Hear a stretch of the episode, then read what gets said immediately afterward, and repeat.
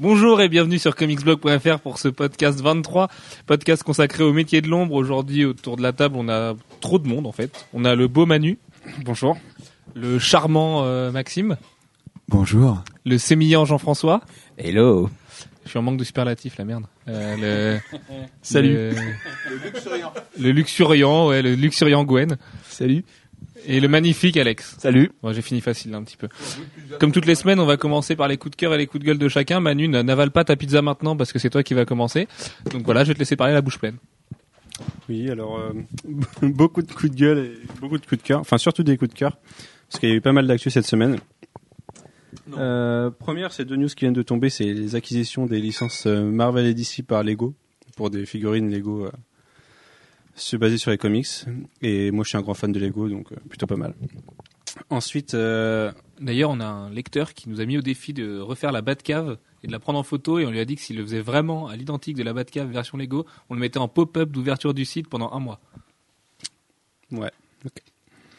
Ensuite, merci Sullivan. on va le faire. de nos lecteurs. Ensuite, la preview de Justice League euh, Number One, parce que elle poutre. Après une euh, couverture qui était assez moyenne par Jim Lee, on avait peut-être un peu peur, mais au final, les intérieurs sont super. Et euh, on a un Batman bien badass, et ça a l'air bien. Ouais, la couleur est magnifique aussi. J'ai vraiment trop halluciné quoi. Après c'est sur écran donc ça donne jamais Euh, pareil. Moi, mais- ce qui me fait rire, c'est que tout le monde est à bloc sur la couleur de Justice League, alors que les gens, ils ont chié sur la couleur d'Ultimate 3 par Madureira. Mais c'est la même chose, quoi. C'est du Photoshop pastel. euh, Ouais mais je trouvais que c'était vachement bien géré comme Photoshop là. Tu vois les effets de lumière et tout ça, euh, je trouvais ça bien géré pour le coup. Moi qui Ouais, suis enfin- tatillon pour la couleur, tu vois là, euh, ouais, je trouvais ça chouette quoi. Mais moi aussi, hein, moi aussi, j'adore du coup. Mais c'est vrai que. plus dans le orange sur Ultimate 3. Ouais, ouais. c'est- Avec l'espèce de camion de pompier là. Ma- Ma- Manu a remangé sa pizza au moment de faire son coup de gueule. Donc, euh, Max, je vais te- tu vas pouvoir te lancer. Ah, j'ai encore plein de trucs. Alors ensuite, non, en coup de cœur en plus. Le, le contenu du coffret collector d'Arkham City, euh, coffret US, euh, qui est plutôt pas mal pour le prix, un peu moins de 100 euh, 100 dollars environ, donc un peu moins de 100 euros chez nous. Et euh, bon, ça, ça, ça nous titille pour la précommande quoi. Après, faut voir ce qu'on va avoir en coffret européen, mais si on a la même chose, ça peut être pas mal. Euh, étonnamment, je vais mettre Conan dans mes coups de cœur parce que l'extrait qu'ils ont passé est bien barbare et je pense que ça, ça peut être sympa comme film. euh, un bon film bien, bien bourrin. Sylvain dit, il a l'air bien pourri, c'est chaud. Moi, je suis sûr que ça va être un gros film des Un années gros nanar bien 90, pas ouais, mal, un nanar et tout à fond. Attends, là, c'est quand même un gamin de 10 ans qui bute euh, trois gros guerriers, euh, pleine forêt, sous la neige. euh, le gamin, euh, un gros barbare, Facile. quoi. Facile. Facile, easy. Puis il découpe leur tête sans problème. parce que c'est pas du tout dur à découper une tête. même. Avec la bonne épée, ça va. hein. Ouais, ouais. Ouais, ça passe. Faut la soulever l'épée encore quand t'as 10 ans. hein. Ouais, ça dépend du métal. Quand, Ouais, quand c'est tu t'appelles Conan, c'est bon. T'es réglé. Mais non, moi, je suis sûr que ça va être génial aussi. Je, vais m- je vais me marrer. Je pense que je vais beaucoup Ouais, moi rigoler. aussi. Je pense que ça va être un Thor puissance 1000, tu vois. Ensuite, on a Travis Charest qui va peut-être passer sur Wolverine. Et ça, ça peut être pas mal. Déjà de revoir Travis Charest. Et en plus, son trait, son trait sur Wolverine est plutôt sympa. Donc, euh, j'attends de voir. Euh, le teaser de, enfin, le, la, scène post-générique de Captain America, on va dire, qu'on a pu voir en bootleg, qui nous annonce euh, The Avengers. Et euh, bon, on voit pas bien, mais ça a l'air trop bien quand même. Je sais que Sullivan n'aime pas le costume de Thor. Mais, mais ça va déchirer. Et pour finir les coups de cœur, euh, IDW qui propose à la Comic Con d'échanger les exemplaires de Twilight contre des exemplaires de 30 jours de nuit. Euh, pour redorer l'image des, des vampires. Moi je trouve ça sympa parce que j'aime pas Twilight. Et en coup de gueule j'en ai un peu moins, j'en ai trois. Alors justement les bootlegs parce qu'on en a pris plein cette semaine. Et deux jours après on nous sort la, la bande-annonce HD. Et j'ai envie de dire à partir du moment, de nos jours, à partir du moment où ils sortent la, la, bande-annonce au ciné, ils feraient aussi bien de la sortir sur le net. Parce, parce qu'ils savent qu'on va avoir des bootlegs dans la journée et que deux jours après, ils vont être obligés de publier la HD. Donc, euh, voilà. Et euh, Karl Urban, une, enfin une photo de Karl Urban en Judge Dredd. Et euh, c'est la, la même tête que la dernière fois, de l'autre côté. donc je vois pas trop l'intérêt. Ouais, Je voyais pas trop la- Il a, il a un casque beaucoup trop grand, quoi, il remplit pas. Et je voyais pas l'intérêt de la première photo déjà. Non mais moi je l'imagine en mouvement le, le mec, tu vois, il va être tout le temps en train de se tenir le casque, ça, ça va se balancer, ça va être. Euh, Donc voilà, ça, ça va être moi. En même temps, Karl Urban, dans le genre, joue dans des grosses merdes, il est quand même pas mal. Hein. Il Moi, je sais dans pas, il- des Anneaux. Oui, non, mais euh, il a fait plein de films geeks pas trop mal, tu vois, mais à chaque fois, il a des rôles un peu pourris quand même. Mais je joue quoi dans Seigneur des Anneaux? Il a fait, Alors là, je sais pas du tout. ré- récemment, il a Tu fait, sais qu'il est dedans, mais tu sais pas qui. J'ai fait une recherche wiki. récemment, il a fait Légion, par exemple, tu vois, enfin, c'est le genre de truc qu'il fallait pas faire. Il a fait Priest aussi, euh... Légion. Non, dans- non, il Légion, c'est le il truc avec il- l'ange Il a pas là. fait Légion, il a fait Priest, ouais, mais, euh, C'est le truc avec l'ange là. Légion, c'est le truc avec l'ange, ouais. Qui était en DVD rip six mois avant de sortir. Et ouais, non, non. Enfin, Karl Urban, de toute façon, c'est, voilà. Karl Urban, quoi. T'avais un autre, euh, un dernier coup de gueule? Non, c'est bon? Bon, Max, vas-y. Alors euh, moi, coup de cœur, coup de cœur, bah c'est la bande annonce de Spider-Man. Euh, Oula. Voilà, moi, je, ouais, ouais, on va, va peut-être se clasher un peu, mais euh, bah, moi, j'aime tellement pas Tobey Maguire que que il suffit juste que que je vois un, un Spider-Man, si Le costume. tout le casting, Le costume. le costume, ça me gêne. Je suis d'accord. Le costume, ça, ça, ça me gêne même beaucoup. Mais en même temps, c'est que les mains, c'est un J'ai détail. l'impression que c'est lui qui le coud. Ah ouais, ouais. Ouais, ouais, on le voit le coudre, ouais. C'est un peu moyen quand même. Mais ça, ça- c'était ça aussi dans l'ancien film. Tu crois qu'il sortait d'où euh, dans l'ancien, dans les films de Sam Raimi, son costume C'est lui qui l'a cousu aussi. Puis en même temps, c'est une araignée, BD, donc il est hein, capable donc, de euh, coudre. C'est comme ça dans les comics, ouais. Mais oui, c'est une araignée, il peut tisser son costume. euh. Mais non, mais en, en- en tout cas, en tout cas, je trouve la bande-annonce plutôt foutue, la, la manière dont c'est amené. Donc on, on La- a la le petit geek FPS, euh, et, la partie à la fin, première juste, personne où tu le vois affluer sur le toit, se balader. Moi, j'ai eu. Spéciaux sont pas mortels. Ah bon? Ah bon, les effets spéciaux, justement, tout le monde dit ça, tout le monde dit que les effets spéciaux, ils ont l'air cheap. Moi, je vois rien, quoi. Enfin, Bah oui, moi non je plus. vois pas d'effets spéciaux choquants. Et je trouve ça génial parce qu'il y a tous les mouvements de tête, tu vois vraiment comme ils voient, comme dans Mirror's Edge, en fait. Voilà, c'est pas c'est du ça. FPS parce que ils ont pas enlevé les fioritures, le moment où ils regardent en bas, ce genre de choses, tu vois tout. Et t'as le ralenti au-dessus des bagnoles de New York quand juste, enfin, tu vois, tu le sens sauter. Ah ouais, t'as un Et petit haut le cœur, et là tu le vois rattraper mortel, pour finir pour présenter le personnage, donc qui se colle à une vitre. Alors moi, ce qui m'a Je surpris, ça, euh, ce qui m'a surpris, c'est qu'il y a plein de gamers qui ont trouvé ça pourri parce que ça repompait tellement Mirror's Edge. Mais moi, du coup, je trouve ça cool. Enfin, c'est un Ouais, vrai moi clin d'œil fait un, un clin d'œil, imagine, un jeu vidéo Spider-Man en mode Mirror's Edge, mais où tu peux vraiment te battre, mais ce serait tellement, tellement génial, quoi. Enfin, Après, fait la bien, première quoi. personne pour jouer, tu vois, je suis pas. bon, bah, dans Mirror's Edge, ça marche, hein. Pourquoi ça marcherait pas avec Spider-Man? Oui, c'est vrai. Après tout, tu, tu cours hyper vite, tu montes des buildings aussi, enfin, tu fais, tu fais du parcours, mais, euh, je veux dire, enfin, je suis sûr, si, si, je suis sûr que ça fonctionnerait. Enfin, en tout cas, moi, je suis, je suis hyper convaincu, à part le bémol du costume, moi, qui, qui me gêne un peu. Quoique devant, je trouve l'araignée vachement bien faite avec les lignes du costume noir. J'ai regardé en détail et je trouve ça plutôt intelligent la manière dont c'est fait. C'est vraiment moi, euh, moi, c'est le masque. les avant-bras les et puis le masque, les petits yeux, ça, ça me les avant-bras et le masque, ouais. Puis le bleu aussi. Le bleu est un, un peu trop ciel, Un peu trop de bleu euh, globalement. sur les bras. Mais euh, globalement, genre, ouais, je trouve ça sympa. Mais Gwen Stacy est magnifique. Et ouais, Gwen Stacy, bon bah, hein, euh, comparé à la Mary Jane de, de Sam Raimi, là, je pense que, sûr. je, je pense qu'il y a, Kirsten Dunst, elle est moche. Kristen Dunst, elle est moche. différent, quoi. Et euh, autre coup de cœur, donc c'est la couverture dans, sur, alors je vais essayer de le prononcer correctement, The Unexpected, Unexpected. Unexpected, donc de Raphaël Grandpa. Moi, je suis un gros gros fan, même si euh, il est pas encore euh, bien connu. Moi, j'ai lu que, euh, bah, en fait, ce qu'il a sorti, euh, ce que j'ai pu avoir en France, c'est euh, son one shot sur Strange Tales 2. Strange, Strange Stage 2. Strange Tales 2 et euh, donc un petit one shot sur Wolverine. Et donc Mismo Delivery Euh, il y a un- il y a quelque chose sur le site euh, là-dessus un des premiers articles que j'avais écrit c'est mal écrit mais euh, mais mais, vous, mais au moins vous pourrez voir des c'est moi qui l'ai écrit mais vous- l'artiste, un mec qui, qui est dans cette euh, confrérie des hyper detailed, comme on dit euh, de l'autre côté. Euh, ouais voilà ils mettent euh, des petits traits de partout des petits Et traits partout Voilà, à la Frank Whiteley, à la Juan Roseri, Geoff Darrow, ce genre de choses. et est forcément un fort, peu avant aussi mais c'est euh, Mobius forcément. ouais. Mais euh, mais moi je trouve ça génial. Je trouve qu'il arrive quand même à se détacher du trait de, de Lee, même si euh, au début on le paraît, on le Il est comparait plus gore déjà. Il est souvent. Il est beaucoup il plus il est trash, dans ses personnages. Ses gueules sont un peu plus, euh, c'est c'est un peu plus travail, c'est un peu moins comics avec le, le Golden Boy quoi. Ils ont plus des des gueules de redneck ces, ces personnages et euh, moi je vous conseille de, de choper Mesmo Delivery. Hein, c'est euh, c'est les éditions Black Horse. C'est vraiment un un bon one shot, c'est barbare, c'est pas super bien écrit, mais c'est rigolo. La préface, elle est de Liber Mero, donc on peut on peut faire confiance. Non, pas Liber Mero, euh, Brian Azarello, pardon. L'autre moitié. Enfin, du Ouais, voilà. leur trio avec Eduardo Risso quoi. Euh, Et coup de gueule, euh, coup de gueule, si j'avais dit donc pour euh, la sortie de Marvel Ultimate. Ultimate Marvel versus Capcom. Ultimate, Var- Ultimate Marvel versus Capcom. Où ça, je trouve, c'est vraiment l'arnaque quoi. Plutôt que de faire un DLC, on sort pas, 3 voilà. c'est pas l'arnaque, c'est Capcom. c'est euh, Ouais, je trouve que c'est vraiment bidon. Comme on disait avec Manu, bah, je pense qu'il y a juste les costumes qui vont changer, les coups ils, ils vont sûrement pas bouger, il y aura quelques nouveaux persos en plus, mais franchement, est-ce que ça vaut la peine de racheter euh, un jeu euh, pff, Non. On est Mais d'accord. il y a- enfin là, le roster a été dévoilé. Il y a quand même Doctor Strange, Iron Fist, Nova, Rocket Raccoon, et ça c'est mortel.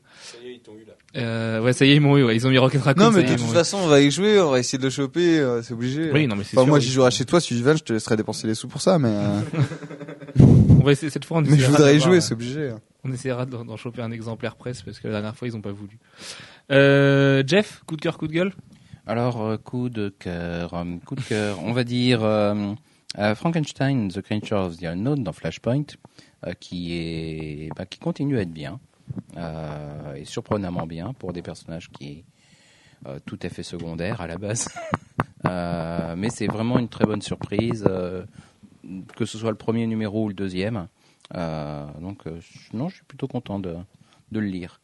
Et puis, bah, coup de gueule, pas vraiment. Ou alors, je taperai sur Citizen Cold et j'ai pas envie. Oui, voilà. ouais, Gwen Gwen le fait assez bien à chaque fois. Voilà. Gwen, coup de cœur, coup de gueule? Euh, coup de cœur, euh, ben, à part la preview de GLA euh, de Justice League qui sort en septembre. Ce euh, n'est pas de JLA. Attention. Non, ouais, voilà, ouais, c'est Attention, Justice Alex, League. hein. Non, non, c'est moi qui ai changé derrière toi, donc. Je- Donc, bon, on va pas revenir là-dessus, hein, ça, ça arrache de pas mal, quoi. Donc, voilà. L'autre coup de cœur que j'ai, autrement, c'est pareil, le bootleg de d'Amazing Spider-Man. J'avais un gros a priori avant, je me disais que ça allait être un film pourri et tout, puis quand j'ai vu le, le teaser, bah voilà, c'est euh, le mouvement, euh, la première personne et tout, voilà, c'est.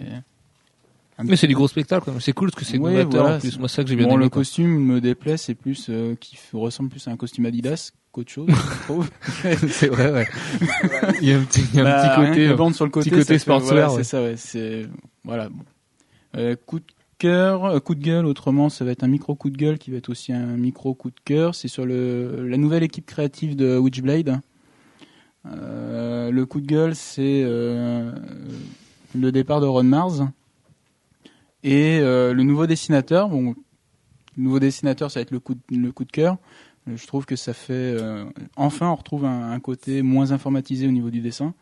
Donc ça, ça, ça va changer de Stepan Sejic. ouais. Ouais, voilà, mais j'aimais bien Stéphane Sejic, mais le souci, c'est que ça devenait trop froid et trop informatisé. euh. Il y, a, il y a un blog qui a été créé sur euh, sur Stepan Sejic qui est génial. J'ai pas voulu le diffuser parce que c'est vraiment trop trop lest, mais c'est des mecs qui ont fait, euh, qui ont qui expliquent pourquoi ce mec est nul. Et en fait, il a il a enregistré des visages Photoshop, il a des Mhm. calques de visages, et il utilise tout le temps les mêmes en fait, mais une fois par numéro. Et il a il a cinq dé- il a cinq découpages différents en fait. D'accord. Et, et, en- et il a vraiment, il a vraiment que 5 découpages de pages différents. Et les mecs ils te montrent à chaque fois tel découpage, il a utilisé, il a été utilisé 70 fois. Et t'as une galerie de 70 fois où c'est exactement le même découpage avec les mêmes visages, quoi. C'est chaud un peu. Et il y a des planches qui sont quasi identiques. Et tout le monde se demandait comment ce mec il fait pour, euh, tu vois, pour être, pour faire 3, 4 numéros par mois, parce que sur, Mhm. sur sa période de plus fast, il en a fait 4 par mois. Bah voilà. le mec il a ses cales, quoi. D'accord, donc c'est pour ça que j'ai eu un peu de mal à la fin. Bah ouais, puis c'est, voilà, au bout d'un moment, euh, c'est, ça- Mais le nouveau dessinateur, je trouve qu'il correspond bien euh, à l'univers de Witchblade. Le seul souci, c'est qu'on a l'impression. Enfin, on va revenir sur un côté bikini euh, Ouais, voilà, du début de, Witchblade. Donc, euh, voilà, c'est. Ça me dérange un petit peu. Parce que c'est- Witchblade était devenu un. Ouais, mais même Witchblade avait, euh, avait acquis ses lettres de noblesse grâce à Ron Mars. Donc, euh, qu'on revienne aux origines, euh, le truc pour ados, euh, aux hormones un peu. euh, Non, aux, aux origines graphiques, mais aux origines du scénar, je pense pas. Ron Bah, va encore chapeauter le truc. Il a dit qu'il était encore très très proche de Topco et qu'il s'en occupera encore. donc. Bah, De toute façon, il, il continue ses projets chez Topco hein, avec Oui, voilà. ouais. Rapture, je crois, c'est ça. C'est euh, Shinku et Rapture, ouais. Donc voilà. Ça marche. Alex, coup de cœur, coup de gueule? Alors vu que tout le monde m'a flingué mes coups de cœur et coups de gueule, Moi aussi, hein, je te rassure, j'en ai plus là. Euh, en même temps ils en sortent 10. Non, euh, euh, c'est Manu, il en sort 15 des, des coups de cœur, coups de gueule.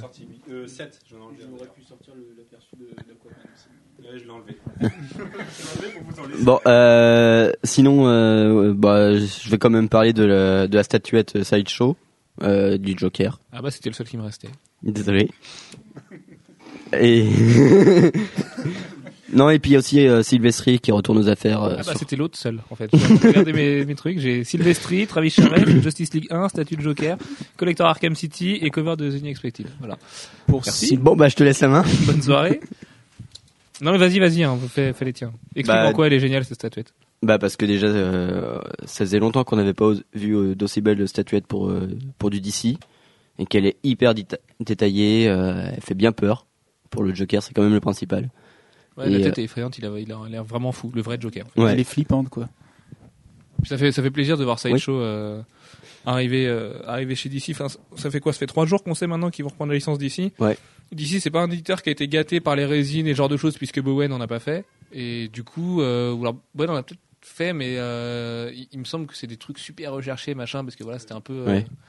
tu vois, c'était un peu glissé sous la table, mais euh, mais du coup, du coup, ça fait plaisir. Et il y a une a une autre qui a été dévoilée. euh, Il y, a eu- il y a eu deux trois photos volées là de San Diego parce qu'elle était déjà sous vitrine. Les, mecs qui montaient le, la convention l'ont vu. C'était alors je ne sais plus. Je crois que c'est Luthor et à côté il y avait un Superman.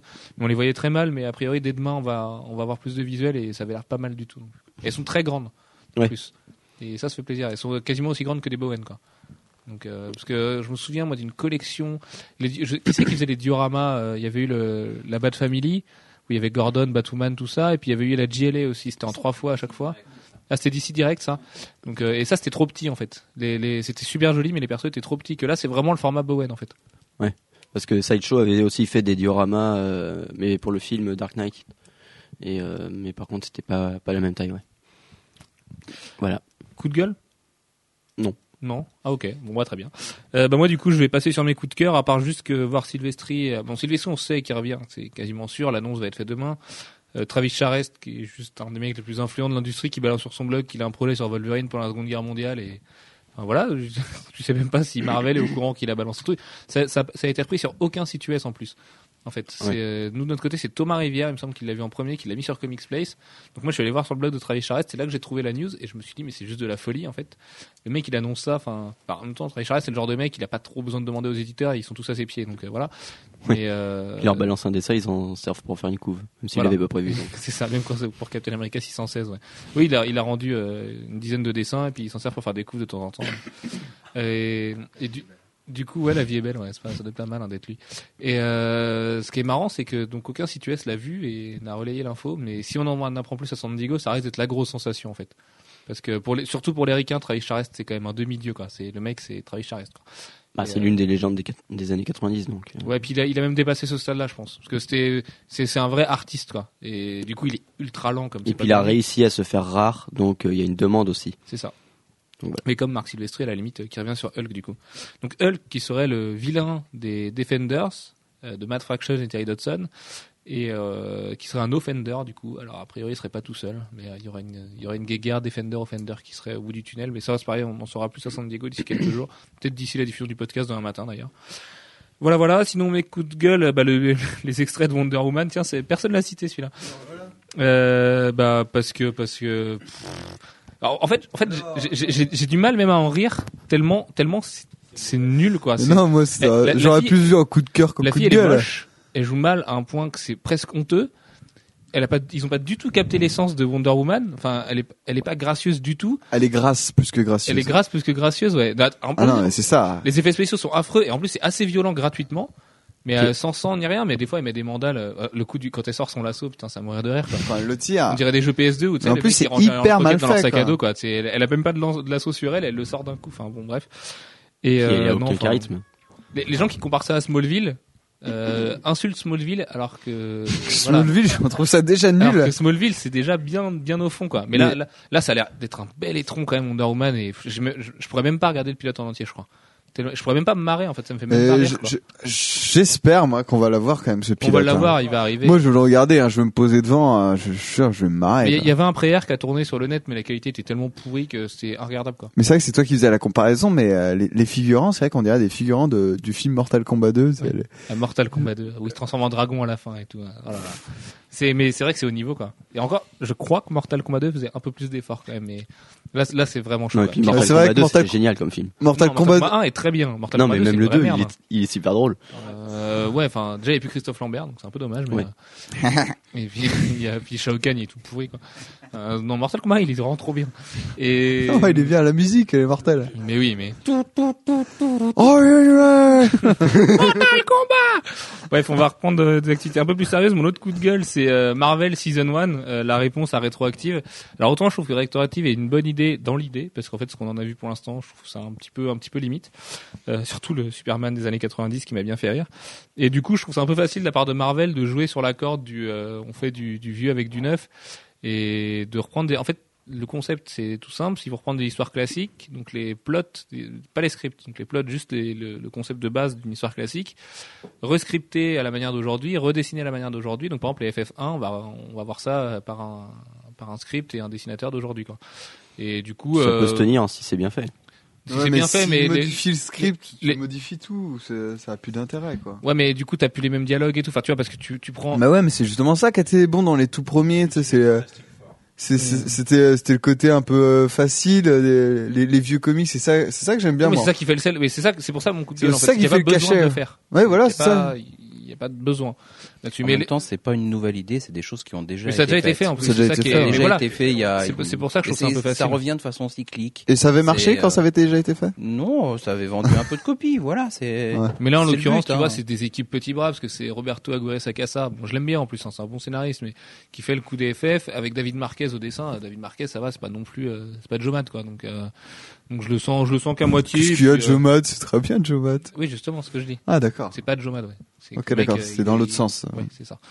Et euh, et du coup, bah voilà, c'est vraiment juste histoire de répondre à rétroactif, je pense, et de faire genre euh, d'ici d'ici va pas nous planter sur ce sur ce plan-là. Et puis, du coup, voilà, je trouve ça un petit peu dommage. Et le dernier coup de gueule, parce que fait un moment qu'on traîne là, euh, The Darkness 2 qui est repoussé à février. Alors en fait, c'est pas vraiment un coup de gueule parce que les gens qui l'ont vu nous ont dit que le jeu était pas si convaincant que ça pour l'instant. Donc si ça peut leur laisser un petit peu de temps pour rendre le truc mieux et sortir un bon jeu, ce sera pas mal. Sachant que là, il allait se faire broyer par Arkham City qui lui a l'air de mieux en mieux tous les jours. Euh, Moi-même, hein, je suis presque converti à, à Batman Arkham machin. Et du coup, euh, enfin, j'ai regardé des vidéos de gameplay et j'ai scotché devant, ça a l'air vraiment juste génial. Et euh, pour attendre d'ailleurs, si vous voulez, Captain America Super Soldier est, un, est une pâle copie de Batman Arkham Asylum et Ah bon? Bah, c'est Ouais. pas si mal alors. C'est pas mal. c'est une pâle copie. Elle est, elle est pâle la copie. Ah ouais, d'accord. Tu vois, c'est que non, mais en, en fait, ça reprend, ça reprend les mêmes idées, le même gameplay, tout ça, mais ça le fait moins bien partout. En fait, c'est qu'il n'y a pas un truc qui est au niveau, c'est que ça le fait juste moins bien partout. Mais mais le jeu est pas hyper nul, quoi. C'est ça, ça se joue bien. Il serait sorti avant, t'aurais trouvé ça cool? Ouais, franchement, il serait sorti avant Arkham Asylum, j'aurais trouvé ça cool, mais euh, là- et, et là du coup, c'est même pas, euh, c'est même pas une, une- oh, je, sais- je, sais- je sais pas comment dire, mais euh, c'est même pas vraiment, du- enfin, c'est un plagiat qui est assumé, si tu veux, c'est que les mecs, euh, mais c'est tellement gros. Par contre, ça a pas l'air super joli, ouais, je trouve. Ah non, c'est moche. Ah ouais, c'est moche. Par contre, les- Barca- Batman à Arkham à merde. c'est Batman quoi Arkham City, ouais. Arkham Arkham City. City. euh, Ou Arkham Asylum. Ouais. Bah oui, si c'est j'aimais pas le ouais. design des persos, je trouvais Ah oui, ça super très, très bien, beau, ouais. l'ambiance de Gotham et tout, il y avait euh, Ouais, c'est clair. ouais. il y avait des vraies couleurs, il y avait euh, un truc qui était assumé, tu vois, dire que ouais, là c'était moche Captain. Mais là, là, là c'est moche, sauf que moi, jouer avec Batman, c'est un truc qui a déjà été fait plein de fois avant. Du coup, ça me procure pas une sensation de ouf de me dire putain, je contrôle Batman. Alors que Cap, à part Captain America and The Avengers et euh, les gros étrons Ultimate Alliance sur PS2, Et le jeu de 8 On l'a- bits qu'on a eu il y a pas longtemps. voilà, et les jeux, ils- 16 bits, ouais, c'est trop bien les, les Ouais, ils sont super de bien, c'est Mega Man il est vraiment bien. ça. Et du coup, ça faisait un moment que j'avais envie de jouer à Cap, euh, enfin avec Cap dans un jeu solo à lui, et du coup c'est mortel parce que euh, il fout des high kicks, euh, les animations sont trop bien, il met des espèces de mandales mais tellement violentes, et en fait du coup rien que pour ça c'est assez jouissif. Alors par contre si t'es pas fan du perso, bah vaut mieux vaut mieux fuir parce que tu vas tu vas t'ennuyer pendant 8 heures parce que le jeu est très court. Alors que si t'es fan du perso, tu risques de passer un bon moment. Enfin moi c'est le cas quoi. Du coup ça m'a sauvé l'expérience un petit peu. Voilà, voilà, on va pouvoir enchaîner avec le thème du jour. Là, je crois qu'on n'a jamais fait aussi longtemps sur les coups de cœur, coups de gueule, dans une ambiance de pizza, bière, euh, on discute dans tous les sens. Euh, on va enchaîner donc sur les métiers de l'ombre avec le les lettreurs, les encreurs, les coloristes, les éditeurs, les éditeurs in chief, les éditeurs à la française parce que c'est complètement différent le métier d'éditeur ici et aux États-Unis. Euh, les imprimeurs, les libraires et les traducteurs. Et ça c'est pareil, les traducteurs, on en a qu'ici. Euh, qui c'est qui veut commencer? On va commencer sur les lettreurs. Euh, Max, Max et Gwen, vous allez pouvoir parler. Et Gwen, c'est pourquoi. Vas-y Gwen. Euh, tu veux présenter ou quelqu'un présente le métier peut-être vite fait Max? Non, tu, tu veux pas présenter le métier? Bon bah Gwen présente le métier de lettreur alors. Euh, ben, lettreur, lettreur, euh, il- Bon bah Jeff, Jeff va s'en occuper. Jeff l'historien. Merci, merci de votre soutien les gars. Bon, alors, Je le lettreur, comment dire. euh, comment dire euh, Il y a les dialogues, et les dialogues, eh ben, ils sont écrits, les dialogues, euh, les textes, les, tout, tout ça, c'est écrit par quelqu'un qui, le, à la base, le fait, euh, fait ça à la main. avec un, à la main, avec euh, ben, souvent une plume. Euh, et c'est aussi pour ça que pendant très longtemps, le, le style comique, c'est quasiment le même. Voilà, il y a vraiment une empreinte personnelle dans l'écriture euh, des comics. Tout, tout est en caractère d'imprimerie, mais ce n'est pas, ce n'est pas de, de l'imprimerie. Euh, Dans les vieux comics. du dans moins. les vieux comics du moins. Le métier a beaucoup évolué euh, dans, à partir des années 80, où on a vu apparaître des, des polices euh, dans les euh, dans le lettrage. Euh, Qui reprenait les codes de, de ces, euh, de ces typographies manuelles. Quoi. Qui reprenait les codes des typographies, qui d'ailleurs la plupart du temps étaient conçus à la main et ensuite euh, numérisés. Et, euh, et euh, ça a permis aussi des, des expérimentations euh, comme dans American Flag où on avait euh, des euh, lettrages en alphabet cyrillique. C'était des trucs assez sympas. Mais bon, ce, ce genre de lettrage, c'est beaucoup généralisé depuis. On est de toute façon aujourd'hui quasiment plus que dans du lettrage à base de, de police. Alors justement, ce qui est intéressant, c'est que le lettrage à base de police, il peut être mal fait comme il peut être bien fait. Chez Marvel DC, Bah, ça c'est ne fait que hyper reproduire. industrialisé et c'est c'est un automatisme. Alors il y a quand même un boulot derrière parce qu'il faut penser que les mecs, faut qu'ils fassent tenir un certain nombre de mots dans des bulles qui dont ils décident pas tout le temps la taille parce que Ouais, c'est Philippe et Philippe qui, qui disaient ça très bien, ouais, dans, dans le sens où ils avaient à gérer l'espace du phylactère, ils peuvent pas le grossir, donc quand tu traduis un texte qui va faire, euh, je sais pas, euh, deux lignes en anglais, Voilà. bah, Ah, la traduction va c'est- peut-être en faire C'est quatre. encore pire quand t'es traducteur parce qu'en français t'as plus de t'as besoin de plus de mots qu'en anglais. Mm. Mais euh, et les bulles sont déjà dessinées en fait sur- sur les cases que tu reçois. Donc tu peux tricher un peu, tu peux les agrandir un peu, faire ce genre de Ah, choses. c'est pareil, c'est un truc qui est en train de disparaître ça aussi. ça, ça se fait assez rarement et puis parce que de toute façon c'est c'est pas respecter le matériel original, le matériel original donc c'est pas génial à faire. Mais même même là-bas, même aux USA à la base nativement, il faut que les mecs ils évitent de foutre leur bulle sur la- le phylactère sur la tête du héros quoi. Mm. Parce que sinon ça gâche la, la- Enfin, des fois tu vois quand même des découpages avec des toutes petites cases où euh, où c'est c'est juste euh, c'est juste super compliqué pour le lettreur de tout faire tenir dedans. Mais comme maintenant euh, tout euh, tout passe au numérique, tout passe à l'informatique, de plus en plus, donc les planches sont juste dessinées comme ça, et les bulles sont euh, sont mises après via informatique. C'est ça. Mm. Sauf que il y a des manières Et la de même faire. chose pour euh, les typographies des onomatopées. C'est vrai. Ah oui. Auquel tu accordes beaucoup d'importance Max parce que tu aimes quand c'est fait à la main par le dessinateur. Ah, c'est beaucoup plus joli en fait. Comme les Issa Dribich, par onomatopées, euh, façon euh. Kirby, euh, il y en avait plein. Mais euh, ouais. Il y en a encore aujourd'hui, mais du coup maintenant c'est des trucs qui collent, voilà. Ça, euh, ça met plus de temps. euh. On te colle un PNG, hop, t'as la transparence et c'est parti, t'as ton kaboom qui est collé, c'est le même dans tous les comics. Et, euh, et là où je voulais en venir, bah, par exemple, là, moi je pense à Thor, à l'exemple de Thor, qui quand il met un O, bah, il y a le petit point à l'intérieur, ce genre de choses. Il y a plein de persos qui ont des détails de, de lettreurs comme ça. Bon, ça c'est classique, mais chez Aspen, ils montrent avec leur rendement ultra lent que Oui, c'est possible que- de faire des lettrages magnifiques. Et euh, moi je pense Ouais. à Josh Reed, qui est juste Ouais. un génie dans ce milieu-là. Bah, on le voit sur les Mechanicas, euh, le- la typo se prête parfaitement euh, au style de- du comics. Et euh, on voit même qu'il y a un côté. le, le rendement de, de texte est énorme quand on voit la taille de la typo par rapport aux bulles, au peu de bulles qu'il y a. c'est vrai qu'il y, a- il y a un vrai travail euh, graphique euh, derrière. Quoi. Puis c'est joli, c'est beau, les bulles sont dessinées par Benitez, enfin ils font ça ensemble et bah ça change tout quoi. Un- Mm. Et un lettrage, en fait, t'es censé ne pas le remarquer, mais là tu le remarques tellement il est beau quoi. C'est euh, dans Arkham Asylum aussi. euh, Oui, là- mais là, tout est manuel, ouais. McNiven, McKiven, je crois. Euh, non, c'est pas lui. De qui McKiven, euh, On parle de quoi? On parle du titre Batman Arkham City qui est en train de sortir non, en ce non, moment là? non, euh, c'est euh, un vieux comics euh, Arkham Asylum. Ah oui, avec Dave McKean. Ouais, Dave Ouais, McKean. Dave McKean. C'est. Euh, pareil, la typo, elle Là, est... tout est fait la main, mais après Ouais. le style s'y prête, il Et pouvait le pas faire prête, autrement. Voilà, c'est quasiment les- de la C'est peinture. pas et- dans les spawns aussi qu'ils ont fait ça? Ils Dans- ont intégré... euh, C'est dans Sam Twitch que ça a été fait. Voilà, à ouais. l'époque de Bendis. C'est un choix de Bendis d'avoir fait Mm. ça. Où il n'y a pas de bulle en fait, il n'y a pas de phylactère. Non, c'est c'est écrit juste à même. vraiment, on voit où c'est peut-être une petite ligne pour appuyer le Ouais. texte, mais c'est c'est c'est vraiment. Mais ça se prête, mais- oui, là c'est pareil, ça se prêtait vachement à Sam Twitch aussi, et c'est un truc qui a pas été gardé parce que finalement c'est pas si pratique que ça quoi. Ouais, mais euh, Et c'est dans le. Et le, le spawn de Mm. Briclo, ouais, dit Voilà. Alex. Mais euh, après, c'est euh, ça se fait beaucoup moins sur euh, Alex sur les, les comics qui sortent où faut être productif, faut être rapide et du coup on, on supprime certains détails et c'est vrai que l'édition souffre en général quand faut être productif et au Wishblade bah, peut-être ils ont plus le temps donc euh, ils s'appliquent sur ce genre de Ben, détails. Mais il y en a encore qui se font plus chier euh, quand, quand tu vois des, des traducteurs. Alors là, c'est un comics, mais euh, c'est euh, c'est Ivan Brunetti qui avait fait ça. C'est publié aux éditions Corborakis en France. Et les mecs, quand ils ont euh, reçu donc la, version VO, comme le mec écrivait euh, tout à la main, pour respecter la typographie de l'auteur, ils ont chopé toutes les lettres et avec l'alphabet de ces lettres, ils ont réécrit tous les textes en français. Donc là, moi j'étais une, copine qui a participé à l'édition de ce bouquin et, euh, c'était vraiment un travail ultra laborieux. C'est là que tu chopes toutes les lettres du mec qui a écrit et tu réécris en français avec Là, ces lettres-là. Il y a un réel respect de l'auteur. Ouais. Ouais, c'est clair que c'est pas dans les comics qu'on verrait ça. Euh, Quelqu'un va rajouter quelque chose sur les lettreurs?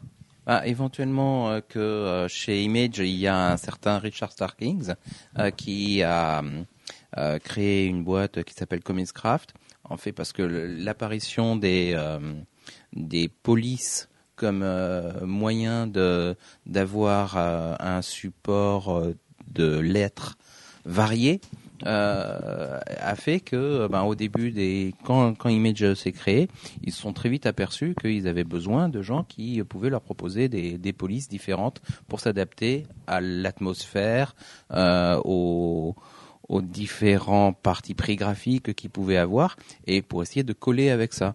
Et euh, Richard Starkings en a fait son métier euh, et a créé une boîte qui s'appelle Comicraft qui produit tout un tout un tas de polices euh, spécialisées et qu'embauche des, Euh, des lettreurs en fait et qui, qui après sous qui c'est une boîte d'intérim de lettreurs en fait. Voilà, en gros, et puis qui, qui travaille quasiment.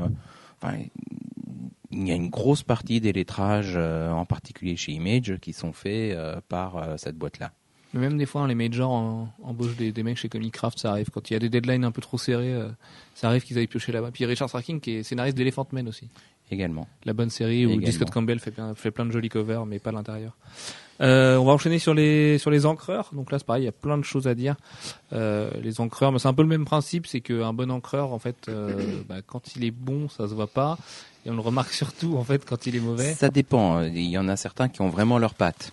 Euh, et c'est encore plus vrai chez les anciens que chez que chez les nouveaux. Bon, je pense que chez les nouveaux, il y en a, il y en a aussi, hein, évidemment. Euh, mais je les, je les remarque moins que. Et en, en fait, il n'y a pas tellement de nouveaux encreurs dans l'industrie, parce qu'aujourd'hui, les 3-4 stars d'encreurs de l'industrie, c'est Danny Mickey, Scott Williams et Gary Erskine. Des Gary gens des un- années 90, quoi. Ouais, Gary Erskine, même un peu plus, un Oui. peu plus tôt pour Gary Erskine, parce que 2080 fait longtemps, longtemps qu'il y est. Euh, c'est des mecs qui sont à l'ancienne quand même. Et même Scott Williams, même il est même dans les années 80, il me semble. Donc, Euh, Scott Williams, ben non, Scott Williams, il est apparu euh, pendant le, au début des, au début des années Image, ouais, voilà, c'est ça. ouais. euh, C'est fin des années fin 80, des années début 80, des début 90, des années 90. ouais. Danny Mickey, pareil, euh, qui, est, qui est Pareil. vraiment le, c'est le troisième larron du trio euh, McFarlane, Capullo, euh, Mickey du coup. Et pour les encreurs, moi je sais que j'ai un souvenir marquant, c'est avec David Finch par exemple. Aujourd'hui sur Dark Knight, bien ancré, bah, les visages se ressemblent pas tous, parce que c'est vrai que David Finch a quand même tendance à faire des, des gens qui se ressemblent euh, globalement. Mais euh, par exemple sur Moon Knight, où il avait un encreur qui a salopé complètement son boulot, c'était juste horrible et ça gênait vraiment la lecture en fait. En tant que lecteur, on se perdait dans les visages des persos parce que tous les noirs étaient appuyés et tellement que les mecs ils avaient tous un visage pareil quoi. Et Et puis ça cassait aussi la dynamique parce qu'ils mettaient des ombres euh, hyper euh, mat partout. Et du coup, euh, bah, c'est vrai que les mouvements de Moon Knight, on les percevait moins, quoi. Et déjà en plus que Finch est hyper sombre lui dans ses Mm. pencils à vouloir en mettre partout et à être hyper détaillé. Donc euh, Bah, c'est un peu un cauchemar de pour encreur. oui Euh, voilà. parce ouais. que c'est tellement détaillé que l'encreur a le choix entre euh, être fidèle complètement au dessin et à ce moment-là faire tout un tas de petits traits euh, euh, en quantité euh, énorme, euh, ou bien euh, ne pas être fidèle du tout et euh, aller à l'essentiel, mettre des gros aplats noirs. euh, qui fonctionne qui- pas avec qui- des mecs comme Finch, voilà, comme Jim Lee, ne pas comme euh, fonctionner. tout- toute cette Bah, après, euh, il y a certains il y a certains encreurs qui ont une telle patte euh, que euh, euh, quand ils encrent, on sait que c'est eux. Euh, euh, et c'était davantage vrai euh, dans, dans le old style avec des gens comme euh, Klaus euh, euh, qui, bah, qui est décrié quand même. qui est, qui très décrié. Mais il est- il- Pour beaucoup de gens, il a un peu salopé Miller. euh, non, il n'a pas salopé Miller. Il allait très bien à Miller. Euh, il allait très bien à quelques auteurs. Euh, mais il a, voilà, en tant que dessinateur, c'est pas ça. Malheureusement, c'est un, un gars très sympathique, Claude Johnson, à part ça. Mais c'est dommage. C'est vrai que c'est pas le meilleur dessinateur de sa génération. Mais est-ce que Ben, c'est pas fait- justement le, le symptôme du mec qui a trop voulu se faire reconnaître à travers ses ancrages et qui a du coup desservi le dessin? Il a pas desservi le dessin. Euh, en tout cas, pas pas pas chez Miller. Euh, parce que Moi, je ne me Il y fais que avait le un côté de choses que j'ai entendues. hein. Moi, je suis pas un d'accord. côté hein. très pas très euh, moody euh, dans le dans le dessin de Miller qui auquel il apportait euh, euh, mais il allait dans le même registre Euh, après et c'est pas un hasard si Miller euh, l'avait choisi lui aussi comme euh, comme il a eu d'autres d'autres possibilités avant. Euh, après euh, ça peut aussi ça peut ne pas fonctionner avec d'autres dessinateurs. Euh, mais bon c'est comme ça c'est tout. Euh, un encreur n'est pas censé aller à tout le monde. Historiquement, l'ancrage a quand même pas mal évolué aussi depuis euh, des années maintenant, depuis les années 80 globalement, parce qu'avant on ancrait traditionnellement, à même On les ancrait planches. traditionnellement, c'est-à-dire que les, les, euh, crayonnés, les magnifiques crayonnés de certains artistes ont été absolument salopés Ouais. Ah oui, c'est clair. Ouais. par des encreurs. euh, C'est, parce bah, que là, pas on, passait par-dessus. C'est, pas comme aujourd'hui où on scanne hein, les, les crayonnés et puis euh, l'encreur euh, retravaille soit soit en, en tradi euh, sur euh, des sorties qu'il fait à partir des scans, euh, soit C'est très, très rare, directement. Gary Erskine fait ça, mais euh, c'est quand même très rare, parce qu'en plus ça coûte super cher Mhm. au mec qui veut bosser comme ça, parce que ça lui fait euh, recevoir un scan qui, qui pèse une taille folle, rien que ça c'est pas pratique, tu vois, au niveau de l'informatique.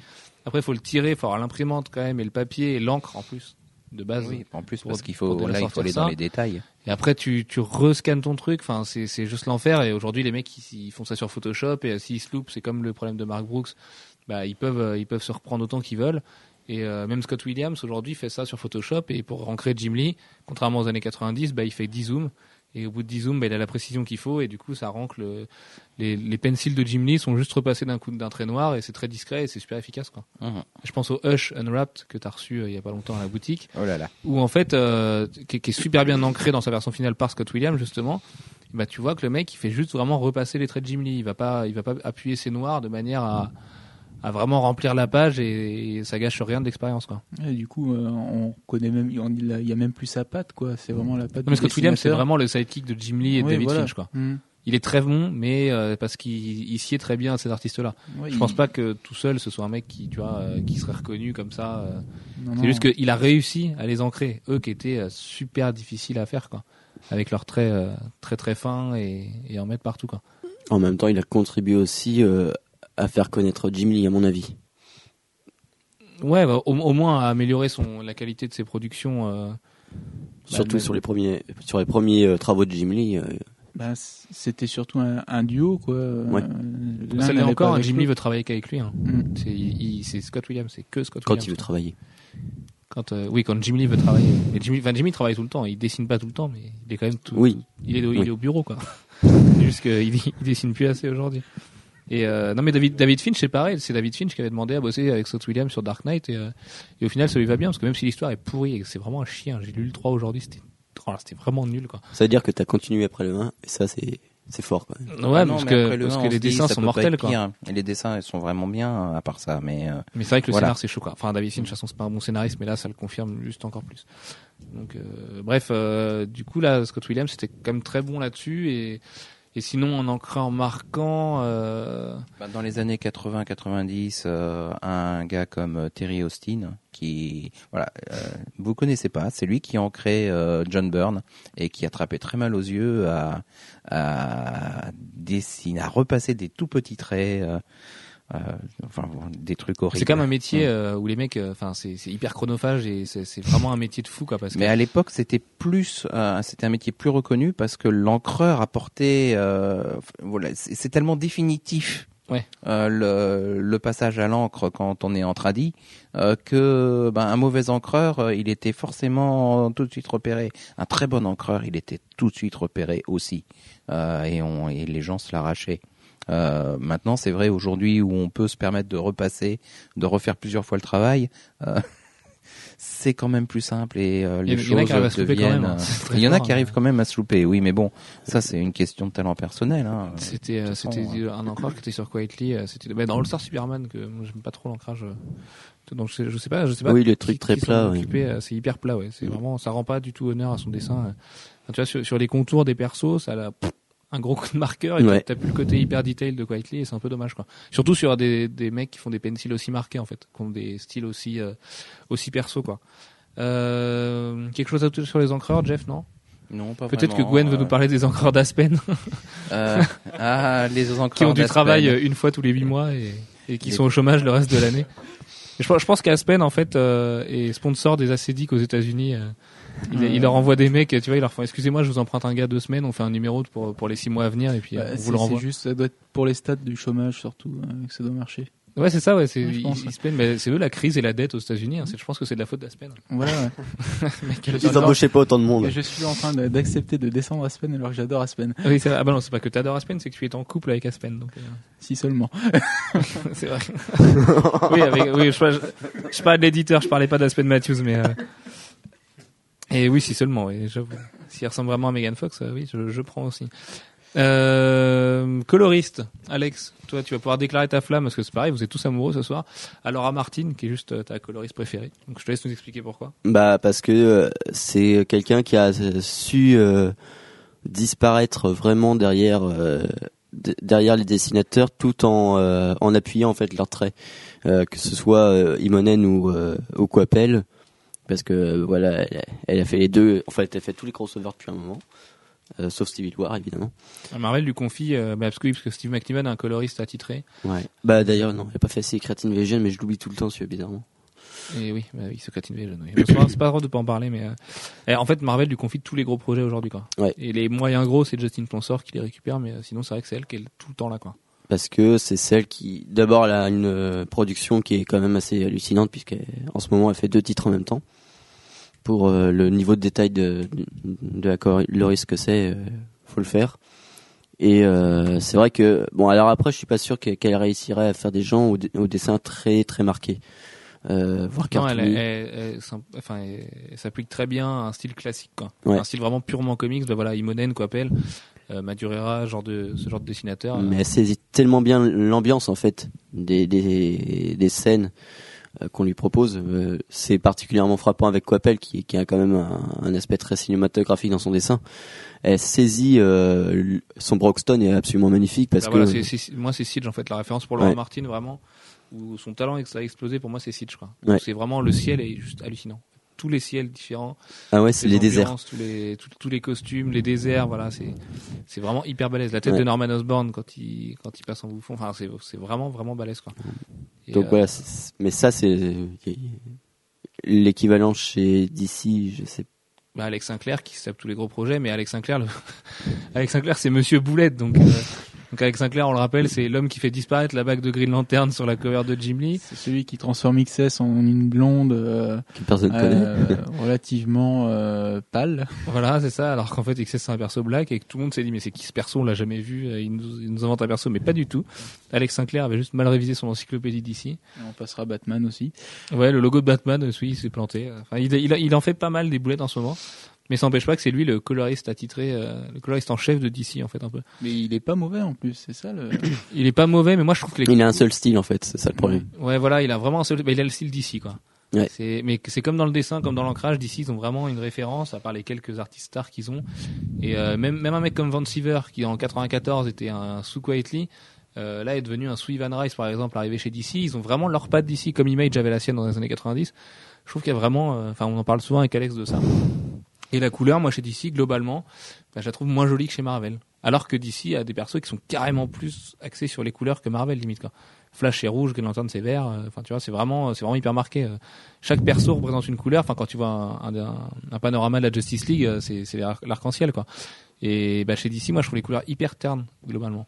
Alors, ça vient aussi de l'ambiance des derniers crossovers qui étaient un petit peu, euh, qui avaient la sinistrose, quoi. Brightest Day, Ouais. Blackest Night, c'est pas non plus les, les récits les plus enjoués qu'on ait lus ces dernières années, mais Après, euh, euh, je sais pas, il y avait des, des lumières partout, euh, c'était Bioman euh, dans les airs, donc euh, côté couleur, on a été servi quand même. Ouais, mais ouais, mais même ces couleurs-là, en fait. Mais ça, ça- enfin, l'ancrage aussi d'ici. Pour revenir un peu sur l'ancrage, c'est encore une fois, il y a vraiment la patte DC Comics quoi, Ouais. sur l'ancrage et et ça rend le tout un peu sombre. Ça rend quand même des planches un peu euh, un peu plus graves en fait. Ouais. Dans- Mais dans voilà, l'ambiance. il- je pense qu'il y a une volonté de faire devenir leur dessin plus mature grâce à ça. Mais est-ce que ça le rend vraiment plus mature quoi? Pas Ça, l'uniformise, mais Mm. le rendre mature, je sais pas euh, si tu vois. Bah, je pense pas. Ça donne un caractère plus lourd. ouais. C'est, c'est, c'est- lire du Marvel, lire du DC, c'est vraiment. Ça a tendance à fatiguer lire du DC en fait. Ouais, c'est ça. Moi, je ressens la même chose d'ici. Ça, je trouve ça, je trouve ça pas fatigant dans le mauvais sens du terme, mais euh, ça- tu respires pas en fait quoi, Oui. dans, dans ta lecture. Alors que Marvel, bah, tu peux, Ça tu peux changer d'ambiance ouais. vachement en fonction Mm. des séries déjà. Euh, tu vois que tu lises du X-Men ou que tu lises Daredevil. Bon, Daredevil c'est un peu différent parce que c'est devenu euh, shiny, sunlight. euh, on met du, du rouge fluo partout. Ouais, c'est euh, tellement beau. Et oui, parce que toi, tu aimes ce genre de, tu aimes Marcos Martin autant que tu aimes Laura Martin. Je sais pas, tu devrais peut-être changer de nom de famille. Et euh, Ouais, mais non, Martin en français, c'est moche. Quoi. Ouais, Martin, Alexandre Martin serait pas mal. ouais. euh, Tous les Martins de France vont lui, lui taper dessus. oui, si Non, vous mais voilà, il y a- Martin, il y en a le prenez tellement, pas hein. mal. Alex vous déteste, mais le prenez pas mal. Euh, et donc ouais, pour les couleurs, Image aussi il fait des couleurs euh, assez marrantes. Mais alors, le problème, c'est que chez Image, c'est un peu la foire à la saucisse, comme chez Aspen. On prend les gens qui ont le temps, quoi. Donc, euh, il y a des fois c'est très bien, puis il y a des fois comme Spawn où bah le mec il va pas, il va pas se faire chier. Kudransky il a, il a pas trop fini ses trucs. Alors le mec il passe son brush de noir, hop, l'ancrage c'est fait, la couleur pareil. Tu mets deux trois calques, deux trois filtres, hop c'est plié. On a un truc à l'ambiance sombre alors qu'au départ la planche elle était super claire. Et euh, mais par exemple, je pense à The Red Wing de Nick Pitara. Euh, qui est sorti il y a une semaine tout pile, qui est juste un chef-d'œuvre absolu, mais c'est pas parce que c'est pas parce que c'est Monsieur Quietly 2. Euh, non, c'est vraiment très bien, le scénar est bien en plus. Euh, les couleurs sont super belles dedans, et ça fait très Laura Martin d'ailleurs. Je pense que t'aimerais bien, Alex. C'est très appuyé, c'est très très joli. Il y a plein de ciel bleu et tout. Donc de encore un truc que je dois prendre alors que j'avais pas prévu de le prendre. De Merci. toute façon, prends-le. hein. Enfin, vraiment, hein, si, vous, devez acheter un truc, achetez The Red Wing parce que en titre indé, là, je pense qu'on tient quand même une vraie petite merveille, quoi. C'est quand même Jonathan Hickman, quoi. Au scénar, c'est pas n'importe qui non plus. Donc, Oui. euh, Puis là, il s'éclate, il peut faire ce qu'il veut, il a pas de problème de continuité. euh, Il a rien à réécrire, donc euh, il peut enfin laisser parler euh, son talent et, et c'est ça, ça vaut vraiment le coup. Euh, hormis ça, des coloristes qui t'ont marqué, toi, Jeff, historiquement. Euh, là, historiquement, je, je peux pas dire historiquement, mais là j'avais un exemple dont j'avais envie de parler. C'était le, le coloriste de Pascal Alix sur sur Kazar, ah, le, le- le fameux. qui nous met Alors, du ça- alors- jaune partout. D'ailleurs, je viens d'y penser, c'est deux coloristes et ils sont même pas crédités coloristes à l'américaine, ils sont crédités color artistes. Genre Marvel est super fier en plus des couleurs de ces mecs-là, tu vois. Parce que je pense que c'est des nouvelles technologies, c'est un, un vrai nouveau style de truc. Les mecs ils se passent, ils font ça à quatre mains et tout, donc euh, je pense vraiment qu'il y a un travail derrière au niveau de la technique en amont qui est, qui est vraiment différent de ce qui peut se faire d'habitude. C'est vrai que c'est joli, hein, parce que Manu est en train de regarder les planches de, de The Red Wing, du coup, c'est vraiment beau. Et, et donc oui, ils sont crédités en tant que color artistes. Ils sont vraiment mis en avant les mecs. Ils sont plus gros que Pascal Alix dans, dans les crédits, donc. euh, et pourtant, Ouais, bah, c'est terrible, hein, parce que les, les pencils, de, enfin les, les dessins de Pascal Alix, c'est vraiment très beau. Euh, et là, on a un espèce de, alors on peut pas dire que ce soit uniforme, mais euh, il y a une dominance de jaune dans le, de jaune et vert, ouais. de jaune et de C'est du vert, jaune mais, sale, surtout- en plus. mais C'est du surtout jaune de, sale, de ouais. jaune, euh, de vraiment jaune, quoi. Euh, ouais, c'est c'est jaune. C'est pisseux. C'est un jaune hyper descendu, quoi. C'est. Ouais, non, c'est voilà. Si c'était de temps en temps, ça serait sympa. Euh, si c'était sur quelques ambiances, ça serait sympa. Mais c'est tout le temps, tout le temps, tout le temps, tout le temps, et, euh, et ça uniformise complètement le dessin. C'est vrai que la jungle Et, a fait la euh, gueule, quoi. Oui, non, mais les gens censé font se passer gueule, avec des cascades bleu euh, Il y a, ciel. il y a pas, il a pas de ciel bleu. euh, voilà, Ouais, c'est euh, tout est jaune. Ouais. Trop sinistrose, aussi. J'exagère peut-être un tout petit peu, mais euh, c'est à peine ça. C'est vraiment choquant hein, parce que les réactions de tout le monde ont été hyper virulentes là-dessus. Même pendant les premières previews, les mecs ils se sont dit mais c'est pas possible quoi. C'est la quintessence de Photoshop. Enfin, je veux dire, euh, même Ultimate 3 avec Madureira, avec ses couleurs pastel, c'était moins que ça quoi. Là, c'est vraiment. Alors, en fait, on a l'impression qu'ils ont mis du jaune, et puis après, ils ont descendu ou remonté les couleurs Ouais, voilà, c'est ça, ouais. suivant, suivant le reste. Ils ont Donc, fait ça sur Lightroom et tout pour les gens Voilà. qui font un peu de photos. euh. En plus, on est dans, on est dans la Savage Land, euh, voilà, il, do- il doit, il doit y avoir une lumière bizarre là-bas, c'est normal. Ouais, c'est à cause de la. des C'est à cause, c'est qui à viennent cause de- du filtre. euh, solaire au-dessus. Ça doit être ça. Euh, si au niveau des techniques, moi un truc qui m'avait marqué quand j'avais découvert euh, à l'époque euh, l'arme X de Barry Smith, qui était pour l'époque quand même une vraie petite révolution en termes de couleurs, mais parce que bon, on reviendra sur la, fameuse anecdote de Hulk après, mais euh, à l'époque tout n'était pas possible en termes de couleurs et Barry Smith avait triché un peu et fait pas mal de choses là-dessus. Euh, ouais, c'est vrai que Barry Smith avait beaucoup, poussé la gamme techniquement réalisable à l'époque, parce qu'on était vraiment dans des processus de, séparation de couleurs qui n'étaient pas du tout euh, les, les mêmes euh, qu'aujourd'hui. Euh, aujourd'hui, on peut, on peut quasiment reproduire n'importe quelle couleur, enfin toutes les couleurs qu'on peut concevoir, on peut les reproduire. À l'époque, on travaillait beaucoup par aplat. Euh, et la plupart des, euh, des coloristes euh, bah, maniaient des aplats de différentes couleurs. Euh, là, Barry Smith a apporté une plus grosse variété. Alors c'est vrai qu'aujourd'hui, ça nous paraît grossier parce que ça fait tout plein de, euh, de couleurs un peu flashy euh, qui sont juxtaposées les unes aux autres. Euh, mais c'était vrai, c'était une véritable révolution à l'époque. Surtout que c'est marrant parce que c'est le seul à l'avoir fait sur ce titre-là. Et quand on le redécouvre aujourd'hui, c'est vrai que ça fait un peu ovni quoi. Au niveau des couleurs, on se dit qu'est-ce qu'il a ça tenté fait quoi ovni, bah c'est c'est intermédiaire, c'est une étape intermédiaire euh, dans dans la technologie. C'est peut-être aussi permis par de meilleurs papiers euh, que que ceux qu'il y avait avant. Euh, c'est à peu près à cette période-là qu'on a vu apparaître des, des papiers de qualité un peu supérieure. Ouais, c'est juste, c'est Mhm. juste après ça, ouais, en fait. Comme si ça avait été un peu le déclencheur de. Bah, en fait, la, la- la technologie progresse, les euh, les, les éditeurs euh, cherchent à augmenter le prix unitaire de leur de leurs produits et du coup cherchent une justification de qualité euh, à travers le papier, à travers les couleurs, euh, et euh, c'est c'est comme ça que ça se lance. Euh, après, les, la véritable révolution technologique au niveau des couleurs, c'est euh, ben dans, avec Image que ça se fera. C'est pas encore une vraie révolution technologique à l'époque. La technologie a progressé, les artistes n'ont pas progressé encore à cette époque-là. Euh, C'est-à-dire qu'on a encore des artistes qui travaillent avec les techniques anciennes et qui ne savent pas manier euh, les, les couleurs euh, comme on sait le faire aujourd'hui. Aujourd'hui, euh, la plupart des gens font ça depuis qu'ils sont petits, ou quand ils ont commencé à dessiner, ils ont commencé à jouer avec ces choses-là. À l'époque, c'est davantage des gens qui ont fait du tradi, c'est-à-dire ils ont peint euh, leur planche, ils ont ils ont peint des, des calques, et puis à partir de ça, ils- les euh, les industriels, les imprimeurs ont traduit ça. Bon, bah, ce, ce truc-là, ça va être un aplat euh, de, euh, de mauve. Euh, mauve, mauve de B, je sais pas, peu importe Ouais, des comment. termes des termes techniques que je ne connais pas, mais voilà, qui, qui font que les, à l'impression, ça va sortir de la couleur à peu près celle que le, le coloriste voulait, à peu près. Il y a une anecdote qui est marrante là-dessus, qui, remonte aux années 60 avec la création de Hulk, où euh, Stan Lee et Jack Kirby voulaient le Hulk gris.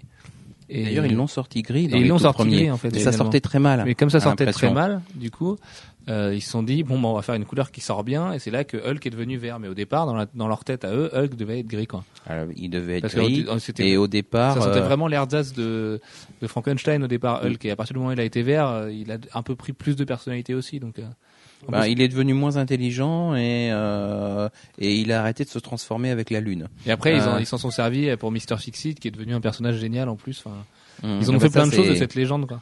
Ça, c'est Peter David qui est revenu euh, mettre sa patte et qui, qui a réintroduit tout un tas de choses. Et, euh, Mais c'est mortel comme a idée de trouver, euh, tu vois, de, de, de créer des arcs scénaristiques sur des erreurs d'impression à l'époque et tout. Enfin, c'est mmh. Peter David, quoi. Il, a- il aime bien ce genre d'idée. Et euh, dernière chose, euh, justement sur la les, les, différences entre le numérique et le tradi, c'est Adi Granoff qui bosse euh, quasiment tout le temps en numérique. Il en parle beaucoup dans l'interview qu'on mettra en ligne la semaine prochaine. Et là, ces derniers temps, il fait du, il fait pas mal de tradi parce que lui, il préfère le contact avec ça et ça paraît logique en fait finalement quand on a un artiste. Ce que tu le vois faire en tradi, mais les couleurs elles sont dix fois plus belles quoi. C'est des vraies couleurs chaudes. Son armure d'Iron Man, elle fait beaucoup moins euh, boîte de conserve un peu froide quoi. Et alors que quand tu le vois, toutes les, la centaine de couvertures qu'il a fait, moi le problème que j'ai avec lui, c'est vraiment, euh, je trouve ça d'une froideur qui est rare quoi. Déjà que ce mec-là, il a un trait qui est très très froid, des poses très froides, Mais est-ce que vous trouvez pas que généralement le, le numérique ça ça fige les choses et ça les rend euh, un peu un peu glaciales quoi? C'est aussi une question de euh, de capacité à, à générer les choses. Ça, c'est très lié à l'artiste. Euh, mais malgré tout, oui, non, c'est vrai, il y a quand même une certaine tendance à, à figer les choses. C'est tellement plus facile aussi d'arriver à un résultat euh, correct sans trop aller chercher que. Ouais, non. Je pense que c'est surtout dû au fait qu'en numérique, on peut toujours réeffacer pour pour recommencer de ses erreurs, et du coup, il y a, il y a plus la place à l'imperfection qui donne aussi le dynamisme au trait. Et c'est pour ça que ça paraît froid en fait. Mais euh, du coup, euh, parce que c'est des erreurs que naissent. euh, Et surtout chez Granov qui a un trait super droit quoi. Oui, voilà, c'est ça, c'est qui fait ça à la règle et tout. euh. Enfin, Mais oui, il est parfait pour Iron Man, oui. Ah bah oui, bah, de toute façon, euh, enfin si si si les les huit armures différentes euh, qu'il a euh, au cinéma, enfin il paraît hein, parce qu'il a rendu à la marque 8, sont de lui, c'est quoi Il y a une raison et que tout le monde aime ça. Mais c'est vrai que sur tout ce qui est technologique, il est super fort. Mais lui, il veut en faire de moins en moins.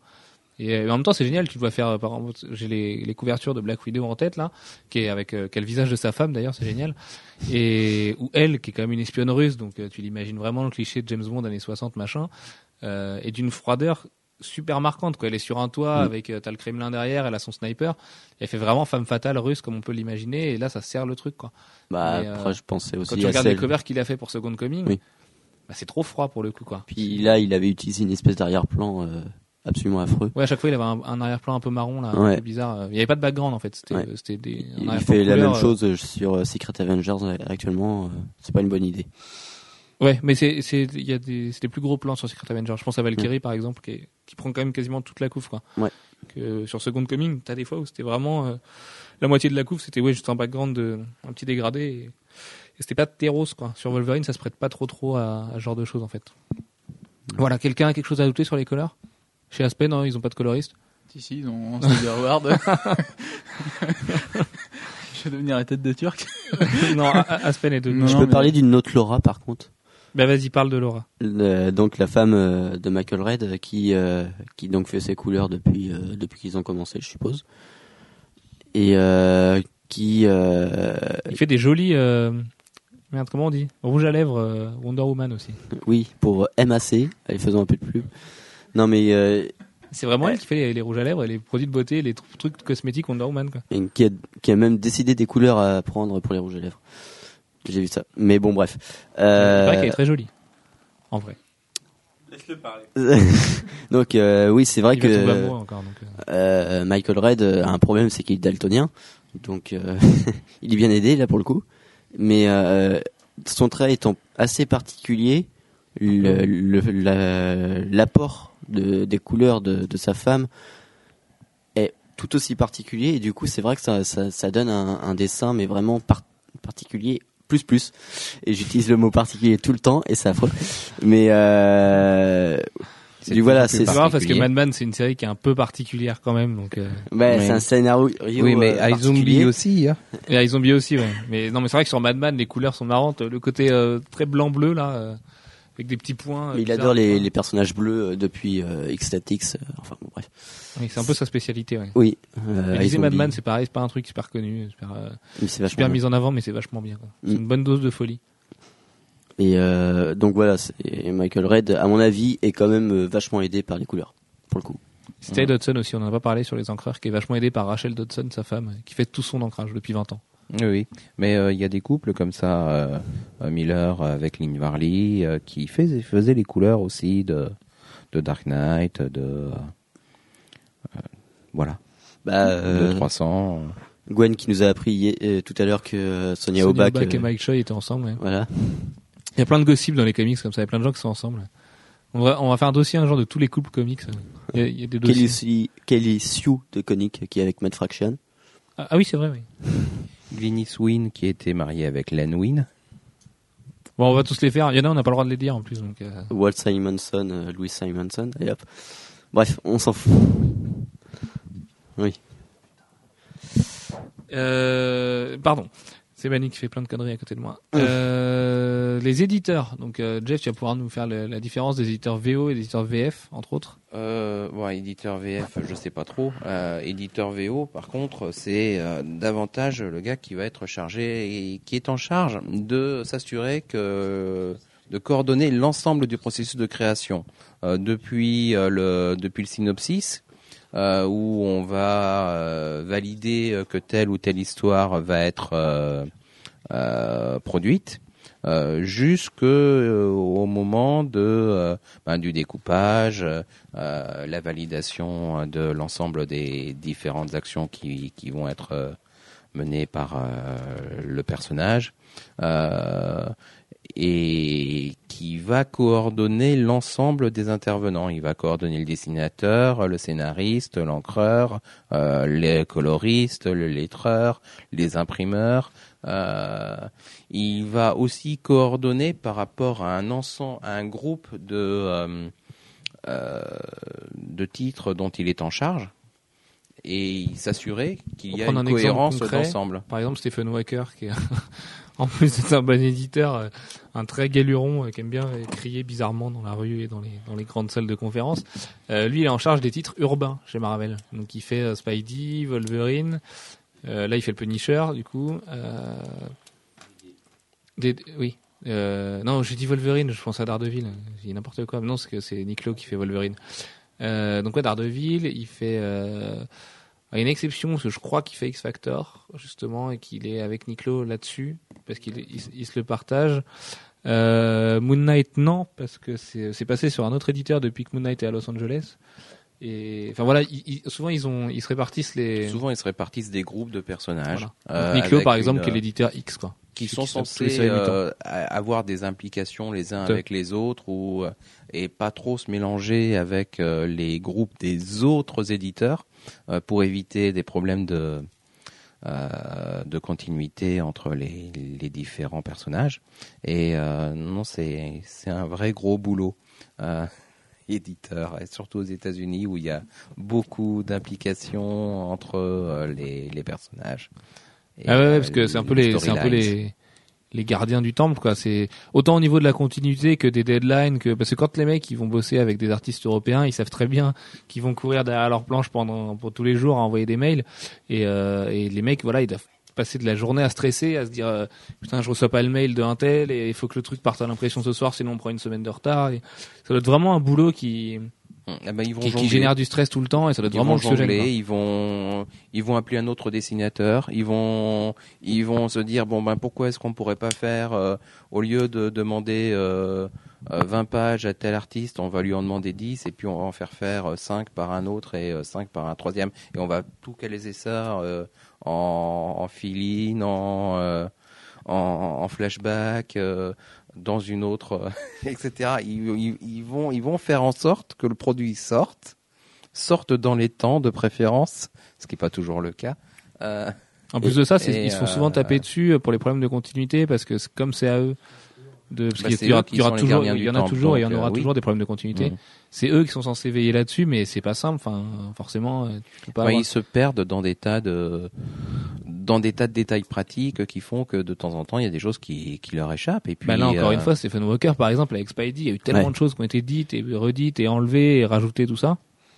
Mais en même il temps, doit, il doit avoir certains doutes Il, est- le, il a le travail d'édition le pire au monde puisque Spidey sort deux fois par mois quand même. En plus. Et euh, Trois? Non, C'était c'était trois. c'est c'est avant. repassé à deux là. C'est pas repassé à bah, deux. en réalité avant c'était pareil sauf qu'il y avait euh, quatre euh, il y, a- il y avait il y avait quatre titres différents Oui, qui oui. parce qui avançaient tous en parallèle il y a- pas eu trois Amazing par mois Il y a eu trois. Ouais, Amazing, c'est ça, ouais. euh, Amazing Spider-Man par mois, oui. Mm. C'est ça c'est par rapport à Brand New Day. Mais ce qui ça. permettait euh, d'avoir des arcs qui se suivaient, avec euh, des auteurs qui étaient les mêmes. Euh, en fait, c'était des successions de mini-séries ou de parfois entrecoupées de one-shot euh, qui faisaient que. euh, que c'était euh, pas terrible. bah non, il y en avait qui étaient. Il y, avait y a des films ouais, assez il y avait douloureux. des ouais. films qui étaient pas terribles, et puis il y avait des, des très bons passages. Et hum, le titre en tant que tel, Amazing Spider-Man, pouvait être inégal, avec des arcs qui étaient très bons et des arcs Bah qui ouais, étaient bah, beaucoup par moins exemple, bons. l'arc avec Bacalo euh, qui est entrecoupé d'un truc qui a rien à voir au milieu, enfin ça fait Qui est un affreux, tête, plus. quoi, qui est affreux, ouais. Mais euh, forc- forcément, Bacalo peut pas rendre trois numéros par mois. Enfin, c'est, c'est, ça paraît Bah, si on lui la laisse folie, le quoi. temps de le travailler suffisamment longtemps à l'avance, oui. Oui, mais voilà. ça suppose que les autres euh, bossent pendant ce temps-là. Puis même au niveau des scénaristes, c'est vrai que c'était la valse à ce moment-là. Maintenant, Don Slott, il a vraiment récupéré le truc. Euh, Il y a eu juste Christos Gage qui est venu faire ces deux petits trucs. Mais euh, voilà, c'était, euh, je sais Oui, mais pas combien il y en a eu. regarde la prochaine série Spidey, Sensation, c'est Avenging Spider-Man, c'est Zeb Wells encore, tu vois. Donc euh, les mecs, ils sont, ils travaillent à plein autour du même personnage et forcément que, forcément Par que contre, Stephen Walker, il doit. Et c'est le, le rôle de, de l'éditeur euh, de les coordonner et de faire en sorte que ben, de, d'un, d'un arc à un autre, ça se tienne. Et on comprend pourquoi il devient fou d'ailleurs aujourd'hui. mais- En Ils plus, peuvent devenir fous. Ils hein, doivent ils faire, ont- euh, ils doivent composer avec certaines Ouais. divas, parce que c'est vrai qu'il y a des divas partout dans les comics, et euh, c'est l'éditeur qui se prend tout dans la tronche à chaque fois. Donc, Ouais, il n'y en a pas euh, tant que ça, il y en a très peu quand même. Les artistes Après- sont divas de toute Après, façon. faut voir qu'au niveau continuité, ça, ça doit leur arriver souvent de privilégier la qualité à la continuité. hein, j'ai envie de dire. Parce que euh, se, se bloquer dans la continuité pour rendre des arcs médiocres au final, si quelqu'un vient lui proposer un arc euh, plutôt bon mais qui, qui zappe tel ou tel détail, je pense que le choix est vite fait. Quoi. Euh, bah, en fait, ça dépend. euh, ça, ça dépend de l'importance du détail. Si Oui, c'est vraiment un tout petit détail, après- non, ils vont, ils vont tourner autour. Après, oui, mais c'est les lecteurs qui vont faire le choix de ça aussi derrière, quoi. Pour Straczynski, c'est les lecteurs qui ont dit qu'ils qu'ils aimaient pas cette idée de totem, de l'araignée, tout ça, et c'est du coup l'éditeur qui a pris après la décision de le faire, quoi. Je pense que eux, ils veulent prendre des risques, mais c'est pareil, t'as toujours le, enfin, le nerf de la guerre, c'est l'argent, comme à chaque fois, et, et t'es obligé de livrer ce qui, enfin, au grand public, pas aux lecteurs les plus hardcore, parce qu'eux ont pas les mêmes goûts, euh, ce que, ce qu'ils veulent lire, et voilà, quoi. Et quand tu veux prendre des risques sur un perso comme Spider-Man, tu dois y réfléchir à deux fois, quoi. sachant que le public américain, comparé, comparé au public français, est vachement plus attaché à la continuité que nous. C'est-à-dire que euh, c'est, il y a, C'est l'essence de du comics américain. C'est Mm. c'est c'est un feuilleton, ça se suit. Et, euh, Mais après, après, après, il y a continuité et continuité parce que t'as le, le, quand on, quand on parle d'un univers qui est relié où il neige dans Thor et euh, du coup il va neiger aussi dans Spidey parce que Thor est à New York le même mois. Ça, c'est une forme de continuité. Mais t'as la continuité de, enfin, celle que Morrison a mieux utilisée dans Final Crisis et compagnie, de faire appel à des trucs qui ont 50 ans. C'est quand même déjà autre chose. Et, et ah, le, le- les Américains, je pense, sont vachement plus attachés à avoir un univers partagé que à faire appel à des références qui datent de Lee Ditko, par exemple, sur Spider-Man, quoi.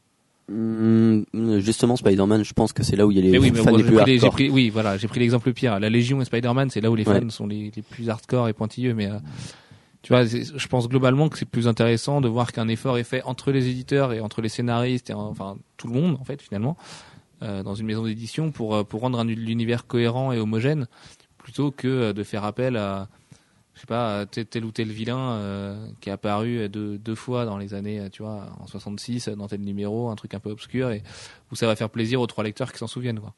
Surtout que Spidey, il a un nouveau vilain par numéro, donc. Voilà, en plus. Pour le coup. C'est comme l'homme phoque dans le tie de, de Self Deadpool euh, qui fait appel à un vieux perso. euh. Bon, du coup, lui, c'est marrant. L'homme euh, morse.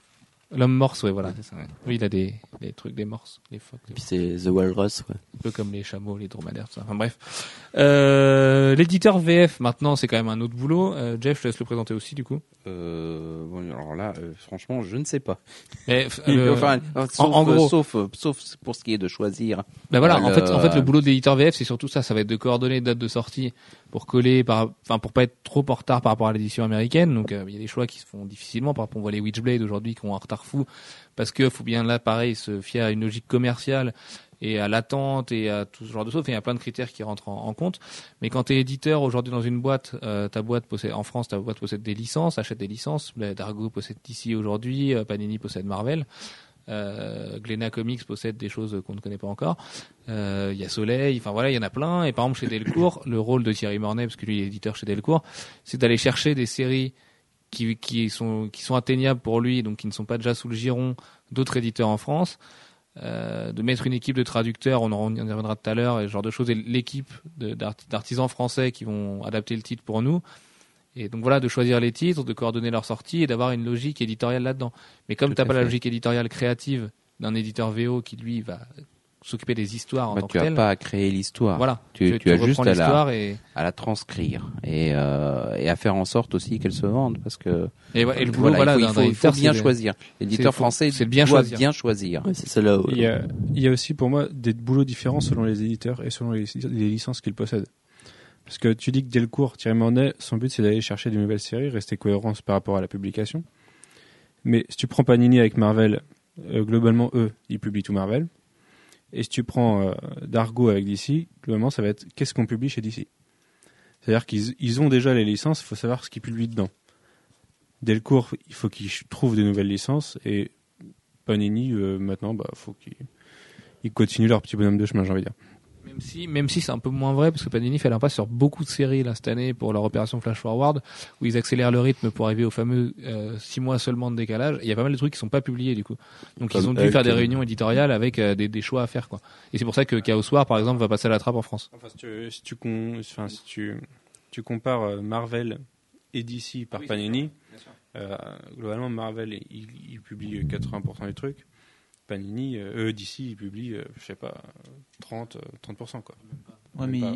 il, y aura quand même un Oui, souci. même pas du tout. ouais. 5%, ouais, cin- entre 5, enfin non 10 à 15% au maximum quoi. Avec les big books et tout quand même, je me demande si c'est pas un peu plus, mais non. Jeff me dit que non, vraiment pas. Chez Marvel, par contre, ils ont quand même un souci de continuité au niveau de, de, de l'édition. VF tu parles? Ouais, en VF, chez Panini. Euh, Ils sont obligés quand même de coller, euh, avec même les délais qu'ils ont, ils sont obligés de, de coller la continuité, même s'ils ont, avec Flash Forward, ils, sont, ils vont zapper certaines choses. Ils ont quand même un sacré boulot, euh, savoir euh, telle série va aller dans telle. euh, En fait, le boulot, c'est de, c'est de faire la course après euh, Bah, la- voilà, ouais, les États-Unis et de caler quoi ses sorties. Quoi. publier, euh, Ouais. quoi, et Puis de coordonner toutes les séries, c'est ça le problème aussi. C'est que euh, il faut que chaque euh, titre euh, sorte euh, dans l'ordre dans lequel ça sort aux États-Unis. Et c'est ça le plus compliqué. Ouais. Et même, des même fois, on a de la chance là-dessus parce que, par exemple, je prends l'exemple de Captain America Reborn où euh, c'est ça, c'était mortel quand même. Le numéro a pris tellement de retard aux États-Unis que le retour de Cap était entériné dans un autre numéro qui était censé sortir après son retour, donc on n'était pas censé savoir qu'il revenait à ce moment-là. Et bim, il arrive à la dernière page et puis il y avait un truc où il, te- il pointait du doigt, il était, Eh, je suis de retour les mecs, machin. Et euh, parce que parce que la VO était pas calée là-dessus et que le dernier numéro avait du retard par Brian Hitch, parce qu'il devait y en avoir que 5, finalement il y en a eu 6, enfin bref, c'était un peu tout un micmac. Et ben en VF du coup on l'a eu dans l'ordre quoi. Ils ont fait l'effort par contre, euh, c'est pas pour leur casser du sucre sur le dos encore une fois, parce qu'on va croire qu'on est un petit peu obsédé par ça, mais moi pour Shadowlands ce qui me fait rire c'est que on nous sort euh, Shadowlands en deux semaines, mais dans le désordre. Oui. Ils vont sortir les trucs à lire en dernier la première semaine et les trucs à lire en premier la deuxième, alors que c'est des hors-séries et que tu peux très bien faire l'inverse. Et du coup, tu commences, tu, tu veux ouvrir ton Shadowland, machin, parce que moi, par exemple, je prends mon exemple, je l'avais pas lu en VO, j'avais pas envie de le lire en VO. Je suis pas pressé de le lire, machin, je le prends en VF là. J'ouvre mon Daredevil 22, il me dit, euh, il faut que tu ailles lire euh, Marvel Icons, machin, euh, avant. Je dis très bien, je vais checker ma liste de, de trucs que je viens d'acheter. Je cherche le truc désespérément, je fais putain, je l'ai pas, c'est pas possible quand même. Euh, Jeff, il a oublié de me le mettre dans mon sac ou euh, qu'est-ce qui s'est passé Et là, je vais sur euh, la page Facebook de Panini et bim, qu'est-ce que je vois? Le, le titre il sort la semaine prochaine. Et je me dis mais c'est marché sur la tête. Tu sors pas les titres à l'envers comme ça quand t'as un décalage d'une semaine. Enfin, tu vois, c'est pas grave parce que les gens sont sûrement pas une semaine près dans les comics, mais euh, c'est comme juste absurde. Tu vois, de pas de pas juste gérer ton, ton impression de manière à ce que le- les choses sortent dans l'ordre sur des titres comme ça, quoi. Puis, euh, Ouais, c'est- c'est difficile de jongler. Chez DC, je me souviens sur, sur, certains events où tu as des tie-ins qui ressortent avant. euh, des tie-ins liés à un numéro qui sortent avant le numéro en question de l'event principal. Après, ça c'est aussi le problème des anthologies où aux États-Unis, euh, les tie sortent en même temps que le numéro de la de la de la série principale, alors qu'en France, quand tu as eu On une les a anthologie reliés, ouais. comme ça, euh, Ouais, on les a en truc saga complète, Ouais. machin, avec les cinq numéros après, ouais, c'est vrai. donc euh, bon, ça c'est le, le euh, la grosse différence, mais entre la publication française et la publication américaine, ça ils peuvent pas y faire grand chose non plus. Faut... Il faut bien qu'ils s'adaptent, ouais. Parce que le problème, c'est que. Ah non, ça doit, Oui. être, ça doit être un boulot de. Non, et puis après ils se font avoir comme pour euh, Astonishing Spider-Man Wolverine, où ils pensaient euh, les mettre les six d'un coup, Mais comme ça- Old Man Logan, ouais. et ça a pris tellement de retard, mais même aux États-Unis, que euh, on est arrivé euh, au même point que les Américains à attendre quoi. C'est dommage, ouais, mais bon. Après, c'est un choix vraiment bizarre pour Astonishing Spider-Man et Wolverine de le sortir dans, les, le mensuel, mais euh, ça, c'est encore autre chose. Sur les éditeurs VF, quelqu'un veut revenir à quelque chose? En VF, en gros, il y a aussi des directeurs de collection qui, eux, vont vraiment à la recherche des titres. Et pour, les, les plus grosses boîtes où c'est vraiment, découpé en plusieurs postes avec un système pyramidal, donc tu as le directeur de collection qui va chercher à la recherche de qui va aller à la recherche de titres, qui va prendre ses petits VO et puis qui va se dire tiens ça c'est très bien, il faudrait qu'on le signe machin, donc on va contacter la boîte et tout. Après t'as l'éditeur, les gens qui vont s'occuper des plannings. Enfin c'est vraiment quand même tout un roulement compliqué. Chez Panini c'est pas vraiment comme ça puisque comme Panini est, euh, est homogène sur quasiment toute l'Europe, ça se passe surtout en Italie et nous en France. euh, il y a quelques mains qui viennent se rajouter pour la traduction. Euh, Jérémy Hanès, par exemple, qui va être traducteur pour, euh, pour l'éditeur, mais c'est pas une boîte franco-française, donc euh, les, les ordres viennent d'ailleurs, quoi. Et du coup, euh, ça, ça explique peut-être aussi pas mal de choses sur le fait qu'il faille, qu'il faille coordonner plusieurs pays, parce que je- il me semble qu'il y a Allemagne, Italie et France qui sont quasiment sur le même modèle avec les mêmes magazines. C'est juste que la, la traduction qui change, quoi. Voilà, voilà. Quelqu'un veut rajouter quelque chose sur les éditeurs? Du coup, on se retrouve des fois avec des magazines italiens. ouais. C'est arrivé, non, ça qu'il y avait... Il y a une traduction, il y a un numéro qui est en italien, ouais. Ouais, euh, c'était quoi déjà? C'était Something, non? Non, Something, Thing, il ils manquait avaient- un chapitre. Ouais, ils non, avaient- ils avaient non, ils inversé deux chapitres. Ouais. Ouais. Oh, ça- Bon, ça après, bon. Bon, ça c'est pas très grave, hein. c'est une erreur d'imprimeur en plus, Oui. il pouvait vraiment rien. Pour le Mm. coup, euh, si ton imprimeur il fait n'importe quoi. Mais C'est vrai que après les éditeurs euh, genre Delcourt, enfin Thierry Mornay, lui euh, il doit faire un effort pour savoir ce qui va plaire au public euh, français parce que ce qui plaît au public américain n'est pas forcément ce qui va plaire au public euh, français. Oui. Et du coup, c'est là il y a une vraie réflexion à apporter quoi. Mais il y a un vrai entonnoir qualitatif dans les propositions qu'ils ont et ce qui va sortir après chez Delcourt. Et Delcourt aujourd'hui, c'est quand même, enfin, les productions de Delcourt ont quand même un label qualité en général, quoi. Tu sais que t'achètes Delcourt, t'achètes, à part Star Wars, où moi je trouve qu'ils vont quand même sortir des trucs qui sont parfois franchement mauvais, je le dis. Euh, mais c'est Star Wars en même temps, c'est la licence, c'est c'est un truc de licencié, voilà. Euh, puis ça se vendra, comme dit Manu. Euh, sinon, quand même, enfin, ils vont chercher du Mignola, ils vont chercher ce genre de choses. Beaucoup de Dark Horse, euh, ils ont été chercher Walking Dead, enfin, tu vois. The Et- Goon. The Goon, par exemple, faire l'effort de sortir The Goon. Euh, Invincible aussi, qui essaie de défendre corps et âme alors que euh, ça se vend pas très bien. Savage Dragon, ils ont fait un super effort là-dessus. Les intégrales The Darkness, enfin, il y a vraiment quand même euh, une vraie dynamique de qualité chez, chez Delcourt. En plus, Phasm. pour, pour revenir sur le lettrage, Delcourt travaille avec Moscow High et Moscow High, c'est, comme on le disait tout à l'heure, c'est quand même, c'est quand même de la qualité globalement et à chaque fois c'est bien lettré et c'est souvent bien traduit parce qu'ils travaillent avec des bons traducteurs et des gens qui prennent le temps et ça c'est pareil chez Panini, c'est pas forcément de leur faute parce qu'ils ont beaucoup beaucoup de matériel à sortir, mais quand une traduction doit être faite vite, bah, elle est faite vite et ça se ressent sur le dessin quoi. Comme on dit, euh, vite fait bien fait, bah là c'est pas trop trop le cas en général. Et en plus ils ont un autre problème au niveau du lettrage, ils travaillent pas sur l'édition américaine mais sur l'édition euh, italienne. Pas tout le temps en fait, c'est ça, c'est un peu un peu étrange. euh. Il me semble que c'est sur les librairies où ils travaillent sur les éditions américaines et sur les les kiosques où ils travaillent sur les éditions italiennes. Et il y a des fois où c'est quand même un poil dégueu. C'était dans quel numéro? C'était le mois dernier dans Avenger, je crois, où euh, tu voyais que pour placer le lettrage français, ils avaient placé ils avaient euh, foutu un coup de pinceau blanc en fait euh, sous Photoshop. Le problème c'est que c'était pas le même blanc que la bulle qui avait été scannée.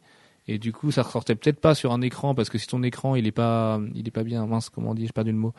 Le, ouais, enfin balancé, voilà, il y, a- y a un mot exprès. Euh, étalonné. Si ton écran est pas bien étalonné, tu te rends pas compte que c'est pas le même blanc. Sauf qu'une fois imprimé sur papier, tu t'en rends compte. Et en fait, on se retrouvait euh, en le mettant un petit peu sous la lumière euh, à voir que la partie qui était sous les lettres, bah ça va être, tu, tu voyais le coup de pinceau vraiment, qui était un peu crado en plus. Bah, Il y, a- avait ça dans, dans Thor, euh, les personnages qui parlent euh, dans des bulles noires, où c'était pas les mêmes noirs en fait. Oui, voilà, où c'était pas les mêmes noirs, oui. Ben non, mais je me demande si c'est pas dans le tort de Pasquale Ferry. euh, Oui, c'est ça. Oui, c'est ça, c'est dans celui-là, ouais. C'est dans celui-là, ouais, c'était un peu crado aussi, quoi. Mais ça, c'est encore une fois la contrainte de sortir des séries mensuelles et Puis, il y a aussi plusieurs fois où j'ai vu le, la case italienne sous la case française, Ouais. où ils avaient pas bien effacé euh, le texte italien. Alors, Mais euh, c'est fun. Mais après, après, après, est-ce que tu peux vraiment en vouloir à une boîte qui va sortir plus de 200 chapitres par mois, quoi? Tu vois, t'imagines, toi, quand, tu sais le peu d'effectifs que ça représente, Panini Comics, finalement, euh, ils ont un mois pour, pour faire 200 chapitres. C'est, tu dis ça aux Américains, ils s'en rendraient même pas compte, je pense. Tu vois, en termes de, de lettrage et tout, ils se disent, ah, mais c'est impossible, quoi. Donc forcément que c'est fait, euh, c'est l'usine, quoi. Mm. Tu fais un chapitre par jour et puis tu le rends et tu, tu te relis pas, quoi. C'est pour ça les coquilles et ce genre de choses, mais euh, c'est pareil, ça serait bien qu'ils aient quand même quelques correcteurs. quoi. Quoi. Ouais, mais pff, après, euh, après c'est pas de notre sort et il faut les payer. Et, et voilà, et ça augmente. Non, ça augmente le prix du kiosque s'ils ont envie de l'augmenter, mais il faut assez de marge pour ne pas l'augmenter et embaucher des correcteurs. Quoi. Alors, un, un re- mais dans ce cas-là, ça diminue leurs bénéfices. Voilà, c'est ça, c'est ça le, le problème. Que le bénéfice en prend un coup dans la gueule, mais bon, euh, tu payes un relecteur euh, au SMIC, le mec, euh, tu vois, il, perd- mais en 2-3 jours, il peut t'avoir fait une bonne grosse charge de travail. Mais bon, c'est pas le propos. Bon, je veux bien qu'ils me payent pour ça, hein, lire des comics avant tout le monde. Bah avant tout le monde non du coup parce que vu que tu lis de la VO euh, Ouais. Tu, les lirais pas avant tout le monde, mais tu les lirais trois mois après la VO au lieu de six, quoi. Euh, dernière étape de notre euh, tour des métiers de l'ombre. J'avais mis les imprimeurs, mais c'est un peu plus délicat, puis on n'a pas trop trop le temps de l'évoquer. Donc les traducteurs, parce que justement on est en train d'en parler. Alex, je te laisse, je te laisse présenter un peu le métier de traducteur. Bah, le métier de traducteur, c'est simple. il- on lui donne le texte et il doit, il doit le traduire. Bon, après, en fait, il y a, C'était la présentation binaire d'Alexandre. Non, ouais. En fait, c'est beaucoup plus compliqué que ça. C'est parce que euh, un, il doit, euh, il doit adapter aussi euh, le discours euh, américain euh, au discours français. C'est-à-dire qu'il y a certaines références culturelles qui vont pas forcément être euh, à la portée du. Voilà, c'est ça. euh, certains trucs euh. Comme, euh, je sais pas, moi, le Jean-Pierre Pernaut américain, personne ne sait qui c'est. Donc voilà. Et après, il y a aussi le- la problématique qu'on avait déjà évoquée tout Et à l'heure. C'est là, il me semble qu'on a déjà parlé dans un podcast, mais Oui. dans un Deadpool, euh, quand euh, Jay Leno devenait, euh, oh merde, comment elle s'appelle? Oh là là, la copinette de la rue là, euh, Evelyn Thomas. Oui. Voilà, et, lire lire ton comics en français et avoir Evelyn Thomas comme référence, ça fait un peu mal quoi. Ouais, parce que Jane Leno, c'est pas Evelyn Thomas non plus. Quoi. Bah, est-ce que en plus faut Ah ouais, c'est peut-être ça, ouais. Et, et du coup, euh, bah, comme disait Edmond Touriol, euh, les, les des, lui, il laisse les références américaines. Et puis ils comprennent qui pourra. Enfin, aujourd'hui, tout le monde a accès à Wikipédia. J'ai envie de te dire, si t'as envie de faire l'effort, tu le fais. Quoi. Mm. Euh, c'est comme un mot de vocabulaire sur, lequel tu butes, bah, tu vas aller chercher ce qu'il veut dire plutôt que de passer par dessus. Quoi. Donc, euh, moi, perso, je pense qu'il vaut mieux laisser les références à la culture américaine. Parce que de toute façon, ça te fera que de la culture au pire. Et celui qui veut pas savoir, de toute façon, il aura jamais voulu le savoir. Donc, tant pis pour lui. Et, plutôt- et pas mettre de notes de traduction, quoi. Oui. Parce que si tu mets une note de traduction, Jay Leno, c'est un tel. C'est, c'est pareil, ça fait un peu, euh, je te prends par la main et puis vas-y, on y va. cheapos, quoi. quoi. Non, Il y a même des choses qui sont, qui sont relativement euh, faciles de, de transposer sans euh, dénaturer le, le, le texte de base. Je me souviens dans un Spider-Man, euh, c'était dans le premier volume ou un truc comme ça, il parlait euh, qu'il avait oublié de payer sa facture EDF. Au lieu de dire facture EDF, on peut directement dire facture d'électricité Ouais, et tout le monde le comprend. Quoi. C'est... Ouais. L'électricité, c'est beaucoup plus long à, écrire euh, Ouais, dans une case que, euh, que DF. Et euh, que les contraintes euh, de, de place euh, font que déjà le français est plus long systématiquement que, euh, que, que l'anglais. Euh, donc, euh, Mais il y avait la place. il y avait la place. Ah, il y avait la place, je vous dis, il y hein, avait ma la petite place. dame, hein. C'est pas possible, ça. Hein. EDF, je veux plus. Hein. Tu forces bien et puis ça rentre. Pardon. Bah Alex, euh, s'il te plaît, Alexandre Martin, euh, non merci. Hein, c'est pas parce qu'il est tard que- qu'il faut commencer ce genre de blague. Euh, donc ouais, sur les donc sur les traducteurs, bah encore une fois la contrainte du temps. Un traducteur, euh, bon là encore une fois, comme le disait Ed, Edmond Touriol dans l'interview, euh, pour bien traduire une histoire, faut l'aimer. Et le problème, c'est que t'as pas mal de traducteurs, je pense qu'ils les lisent même pas avant, qui reçoivent des blocs de texte. Parce qu'en fait, par exemple, la traduction de jeux vidéo, je sais que ça se passe comme ça. Tu reçois un, un, un bloc de texte, mais c'est vraiment un point texte en fait. C'est vraiment un traitement de texte et tu traduis par dessus et tu rends ça. Et après, t'es payé au mot que t'as traduit, au nombre de mots que t'as traduit. Et, et du coup, Quel quel, intérêt à faire long alors? Quel, euh, oui, ça fait long, ouais. Et et t'as intérêt à faire long, ouais. Et du coup, quelle, relation t'as avec l'œuvre en fait? On parle quand même d'art, euh, que ce soit du jeu vidéo ou des comics, même s'il y a des gens qui aimeraient euh, que ce ne soit pas du de, l'art du vrai, avec un grand A. Et, c'est quand même juste fou, moi je trouve, de traduire à partir d'un bloc texte, quoi. Alors que les, comics, par exemple, bah, Edmond il va acheter ses singles en VO avant de les traduire parce qu'il a envie de lire l'histoire et de la comprendre. Bah, le, le problème, c'est que quand tu traduis, il y a beaucoup de choses qui sont contextuelles dans la traduction. Tu as des phrases qui peuvent avoir plusieurs sens selon, selon le contexte dans lequel tu es. Et du coup, si tu si tu connais pas le contexte, si tu connais pas un minimum l'histoire et les personnages et et, et, et l'histoire ouais, complètement, tu bah tu comprends rien. Et au final, ça, ça donne des choses imbuvables. C'est j'en j'en parlais hier avec un collègue d'ailleurs. Euh, quand on voit les, les sous-titres sur les séries télé, si tu prends les sous-titres on, qu'il y on parle sur de des quel sous-titre non mais si tu prends les sous-titres qu'il y a sur des DVD Oui, c'est des sous-titres pour les sourds, ça, c'est horrible. et que Enfin, tu prends les sous-titres qu'il y a Les fan-made, les, les euh. fan-made, justement euh, illégaux du coup tu vois la tu vois la différence de traduction les fan-made sont sont, sont sont dix fois mieux parce que c'est fait par des passionnés par des gens qui connaissent le contexte après, et l'histoire Après, après, ça dépend, ça dépend quel fan made aussi, quoi. Tu vois, c'est, c'est bon, on sait très bien, on Ouais, enfin, toutes les séries, t'en as c'est Google Trad mais t'attends un jour t'as t'as les vrais fan-made Voilà. tu vois. C'est c'est qu'il faut pas être trop pressé quoi. Mais euh, oui non non c'est clair mais parce que il y a la- il y a aussi le fait que c'est vraiment des sous-titres pour les sourds et les malentendants sur les DVD. Et ça ça déjà ça tu vois quand t'as des descriptions Mais de pas trucs- que, t'as as des DVD où t'as les, les sous-titres les deux, sur ouais. le malentendant et Ouais. les sous-titres, euh, les sous-titres quoi. Mais est-ce que, est-ce que le mec derrière, il, a- il se fait vraiment chier? Il- Je pense qu'il enlève juste la partie description, quoi. Tu vois? Il a la partie description qui est en vert pour les sourds et les malentendants, il la vire, hop, il fait un coup de delete dessus, et puis il laisse la, il laisse la même traduction, et basta, et ça, fait, ça lui fait deux traductions différentes, quoi. À la limite, il est peut-être payé deux fois en plus, le mec, donc euh, comme ça, il a, il a tout gagné. Mais, euh, ça revient un peu. Enfin, pour moi, c'est le même système que le, fait de recevoir une tra- enfin, un texte en, en TXT et de le traduire comme ça. Quoi. Ça, Mais oui, ça c'est veut oui, rien dire. mais c'est pareil. Je pense qu'ils traduisent aussi à partir de bloc texte, hein, ces, ces gens-là. Je pense que parce que quand t'es métier, quand, enfin quand t'es traducteur professionnel, euh, tu te fais ra- tu fais rarement un seul média de toute façon. Donc, euh, je pense qu'ils bossent de la même façon que ce soit pour le ciné. Et je me demande même si pour les comics, euh, chez Panini, je sais pas comment ça se passe, mais je, sais que dès le cours ça se passe pas comme ça, je le sais. Mais chez Panini, je me demande si c'est pas des blocs texte aussi. Où tu reçois ton texte euh, italien, par exemple, parce que ça se trouve, c'est- des fois ça peut être traduit l'italien, c'est pas impossible. Et, et tu traduis par dessus et tu connais pas le contexte, quoi.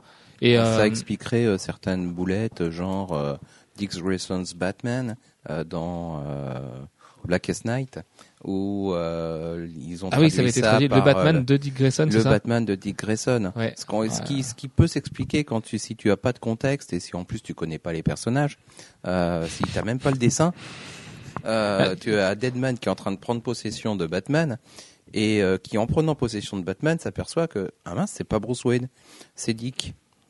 Il- Bon, Dick Grayson et Batman. Voilà, parce que Euh. euh, pour préciser en anglais, pour ceux qui parlent pas du tout anglais, Dick Grayson's Batman, euh, ça peut être donc euh, le, le S, l'apostrophe S, euh, ça peut qui être, est possessif. voilà, ça peut être dit possessif, que- mais aussi ça, c'est la hum, mais c'est aussi la contraction, la contraction de, être. de être, voilà, De ou, de, ou de A. ou de A en plus, Mhm. ou de avoir. Donc, euh, oui, Dick Grayson à Batman sera encore pire, je crois. Et enfin voilà, du coup, du, du coup la la personne qui avait traduit, qui voilà connaissait pas le contexte et a fait une grosse boulette et Mais c'est passé. Ça c'est terrible par contre qu'il y ait, qu'il y ait même pas de, relecture. qu'il y ait même pas de relecture. là, il- là il te faudrait un relecteur bon en français, fan de comics. Mhm. Donc euh, bon, j'en ai un devant moi, il s'appelle Alexandre Martin, mais euh, c'est vrai que sinon, euh, y a, y a- c'est c'est pas des profils qui courent les rues et pour lesquels les éditeurs ont envie de, de lâcher un salaire aussi, je pense. Malheureusement. Malheureusement, le problème il est peut-être là. Mais oui, sinon Alex aurait, aurait plus d'argent. Il partirait pas avec 25 euros à Londres pour payer le métro et la bouffe pendant les conventions, n'est-ce pas? Euh, Voilà, voilà. week-end. On va faire De quatre la, jours. la question maître de la semaine, elle vient de me venir à l'instant. Euh, votre dream team sur un titre, sans parler de scénariste et de, et de dessinateur, parce que ça on l'a déjà fait. Euh, de lettreur, de d'encreur, de coloriste et pas de traducteur parce que c'est un peu c'est un peu différent. Mais à la limite le traducteur pour les gens qui se sentent de le faire. Vas-y Gwen. Alors lui alors attends ça va être Josh Reed en, en lettrage. Euh, ça va être ça va être une dream team Aspen encore? La Dream Team, euh, Aspen, elle y est déjà, de toute façon, euh, Josh Reed, Stegelward. Euh, euh, mais sinon, non, il y a Troy Petrie, euh, euh, Bill j'arrive pas à prononcer son nom. Lui-même, Oui, fils de fils de. Oui. Non, mais je sais pas comment il, euh, son nom, c'est Swagzek euh, ou un truc comme ça. Peut-être. Me regarde pas avec ces yeux-là, je ne sais pas. Je- Ça, c'était la question piège, hein, Oui, voilà. parce que moi j'ai pas de réponse.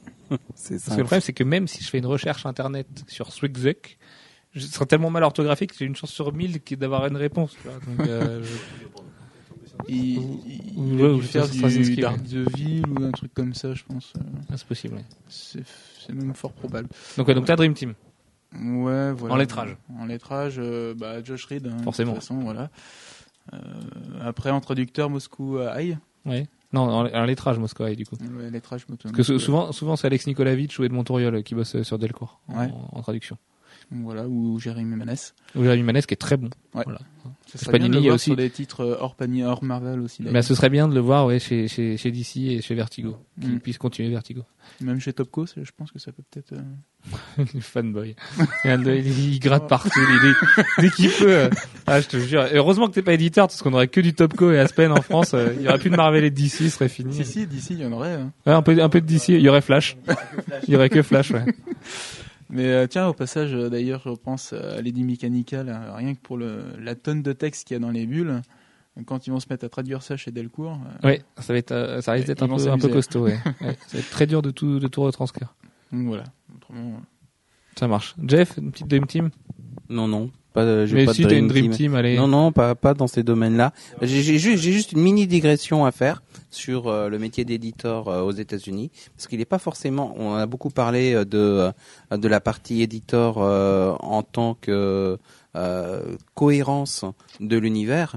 Et garant qu'il n'y avait pas de problème de continuité, mais il y a aussi des éditeurs qui travaillent sur autre chose, sur une ligne éditoriale comme Vertigo, ils sont pas du tout empêtrés dans des problèmes de continuité, sauf Ah oui, font internes. bien d'autres choses, les éditeurs. Voilà. Eh ben, Euh, c'est Quesada, quand il est arrivé en éditeur in chief, qui a interdit aux héros de fumer, par exemple. Wolverine, qui est un gros fumeur, ne fume plus parce que l'oncle de Joe Quesada est mort d'un cancer du- des poumons. Et euh, du coup, Joe Quesada a imposé à ce que les héros Marvel ne, ne fument plus de cigarettes. Et il y a ce genre de décision, de, de politique en fait éditoriale globale d'un d'un univers. Quoi. Mais Wolverine, Wolverine, ils peuvent se permettre quand même. Non, Wolverine, maintenant, il peut se c'est- le permettre. Non, maintenant tu verras, tu verras que Ouais, depuis qu'il y a il Quesada, son facteur autoguérisseur, donc il peut se le permettre. Oui, mais bon. Non, mais c'est vraiment pour l'image que ça que ça peut renvoyer aux gamins, même, quoi. Tu vois. même Nick Fury, il, a, il fume plus du tout. Plus aucun, plus aucun héros Marvel ne fume. Quoi. Mais parce que là, ils renvoient forcément, les gens s'identifient à eux, donc euh, si c'est pour, euh, tu vois, pour se griller, si tu te dis je vais me griller une club comme Wolverine et que tu commences à fumer à cause de ça, enfin bref. C'est une- Enfin bref, tout ça pour dire qu'il y a ce genre de décisions qui sont prises euh, au niveau aussi. Euh, c'est souvent c'est les éditeurs in chief hein, qui imposent euh, qui imposent leur vision, mais surtout Joe Quesada qui a vraiment euh, qui a vraiment changé beaucoup de choses chez Marvel, mais parce qu'Axel Alonso est plus discret a priori pour le moment, dit Alex. Donc, mais bon, euh, Quesada avait changé pas mal de choses. Et en particulier, euh, la, le fait que bah, plus rien ne sortait en retard. Euh, bon, au bout d'un certain temps, ça a changé de nouveau. c'est qu'après il est parti Parce chercher que- des artistes en Europe, donc Mm. euh, il s'est un peu là- tiré une balle dans le pied le Joe là. Oui, mais en même temps, euh, voilà, il y a que ça. hein. C'est Ben, Euh, il, il y a, il y a une telle pas, expansion hein. euh, de, du nombre de titres aux États-Unis, euh, que ce soit chez Marvel, chez DC, chez Image, chez, chez tout ce que il n'y a pas moyen de de produire tout ce qu'ils produisent en ne prenant que que les ressources locales. Euh, donc, euh, bah, ou avec une grosse base qualitative, genre euh, Marvel euh, à l'époque où euh, Des années 90. des années 80, des années 80, quand Image a été créé et que bah c'était abominable. C'est vrai. Dream Team, Alex? Euh, bah pas en lettreur parce que lettreur euh, je connais pas les noms. Euh, bah encreur Scott Williams, of course. Euh, J'aimerais bien voir Laura Martin sur des ancrages de Scott Williams. Et euh, traducteur après c'est ça? Bah, Si tu veux. Jérémy Manès parce que je trouve qu'il fait un travail vraiment vraiment très bon. Bah, du coup, je vais pas être original parce que moi j'aurais mis en lettreur Josh Reed. C'est vraiment très bon. Tiens non. En encreur. euh, parce que c'est, il m'a vraiment euh, halluciné. Enfin, quand je m'arrête vraiment sur un lettrage et je regarde que ça, que je relise le numéro juste pour le lettrage, il fallait vraiment que le mec soit très fort, quoi. Surtout quand on voit tout ce qu'il fait chez Aspen, je crois que c'est même le seul lettreur qu'il doit y avoir chez. Ouais, mais ça va, du coup, ça lui fait pas non plus une dose de travail folle. Un titre tous les trois mois. Et oui, il a, il, Il peut prendre le temps. Il a, il a de quoi aller, aller, aller démarcher Zassédic entre temps. Euh, après, ce serait Scott Williams aussi en encreur, même si je trouve pas nécessairement hyper bon sur d'autres artistes. Non, ce serait Marc Morales, je crois, en fait, en encreur. Je le trouve vraiment très fort. Euh, il se, il s'adapte vachement à l'artiste qu'il encre. Et en coloriste, oh, bah, Laura Martin aussi, du coup, parce que, parce que, parce que j'aime bien Alex et que je lui faire ce honneur. Non, parce qu'elle est vraiment, est vraiment très forte. Et en traducteur, bah, Jamie Manès aussi, parce que j'aime beaucoup, ou, ou Edmond Touriol, parce qu'il me fait rire. Souvent, il traduit des trucs marrants et il arrive à le rendre marrant en français et je trouve que c'est, ça doit être dur, en fait, de bien traduire des blagues. Je pense que c'est assez compliqué. Et voilà, je pense que, comme dit Jeff, c'est ce qu'il y a de plus dur. Il y avait notamment une blague de Astonishing X-Men qui avait été très très mal traduite, et une Emma Frost, euh, on parlait de cercueil, je sais plus, enfin un truc, euh, un truc un peu obscur, je Panini qui avait été super mal traduit. En VO, elle était à mourir de rire, en VF, c'était la pire blague du monde. Donc euh, voilà, ça faisait un... En fait, c'était même pas une blague du coup en VF. Enfin, bref, bon, je te laisse le micro, Manu. Non, si, t'as une Dream Team, Manu, allez. Allez, t'as une Dream Team. Comics Blog. Dream Team comme X-Blog, ouais, super, bah, je me vois bien en encreur, moi, tiens. Si euh, je voudrais Marc Texera en encreur. Euh, Marc Texera, il est bon aussi en encreur. Voilà, Andy voilà. Lanning, autrement en encreur aussi.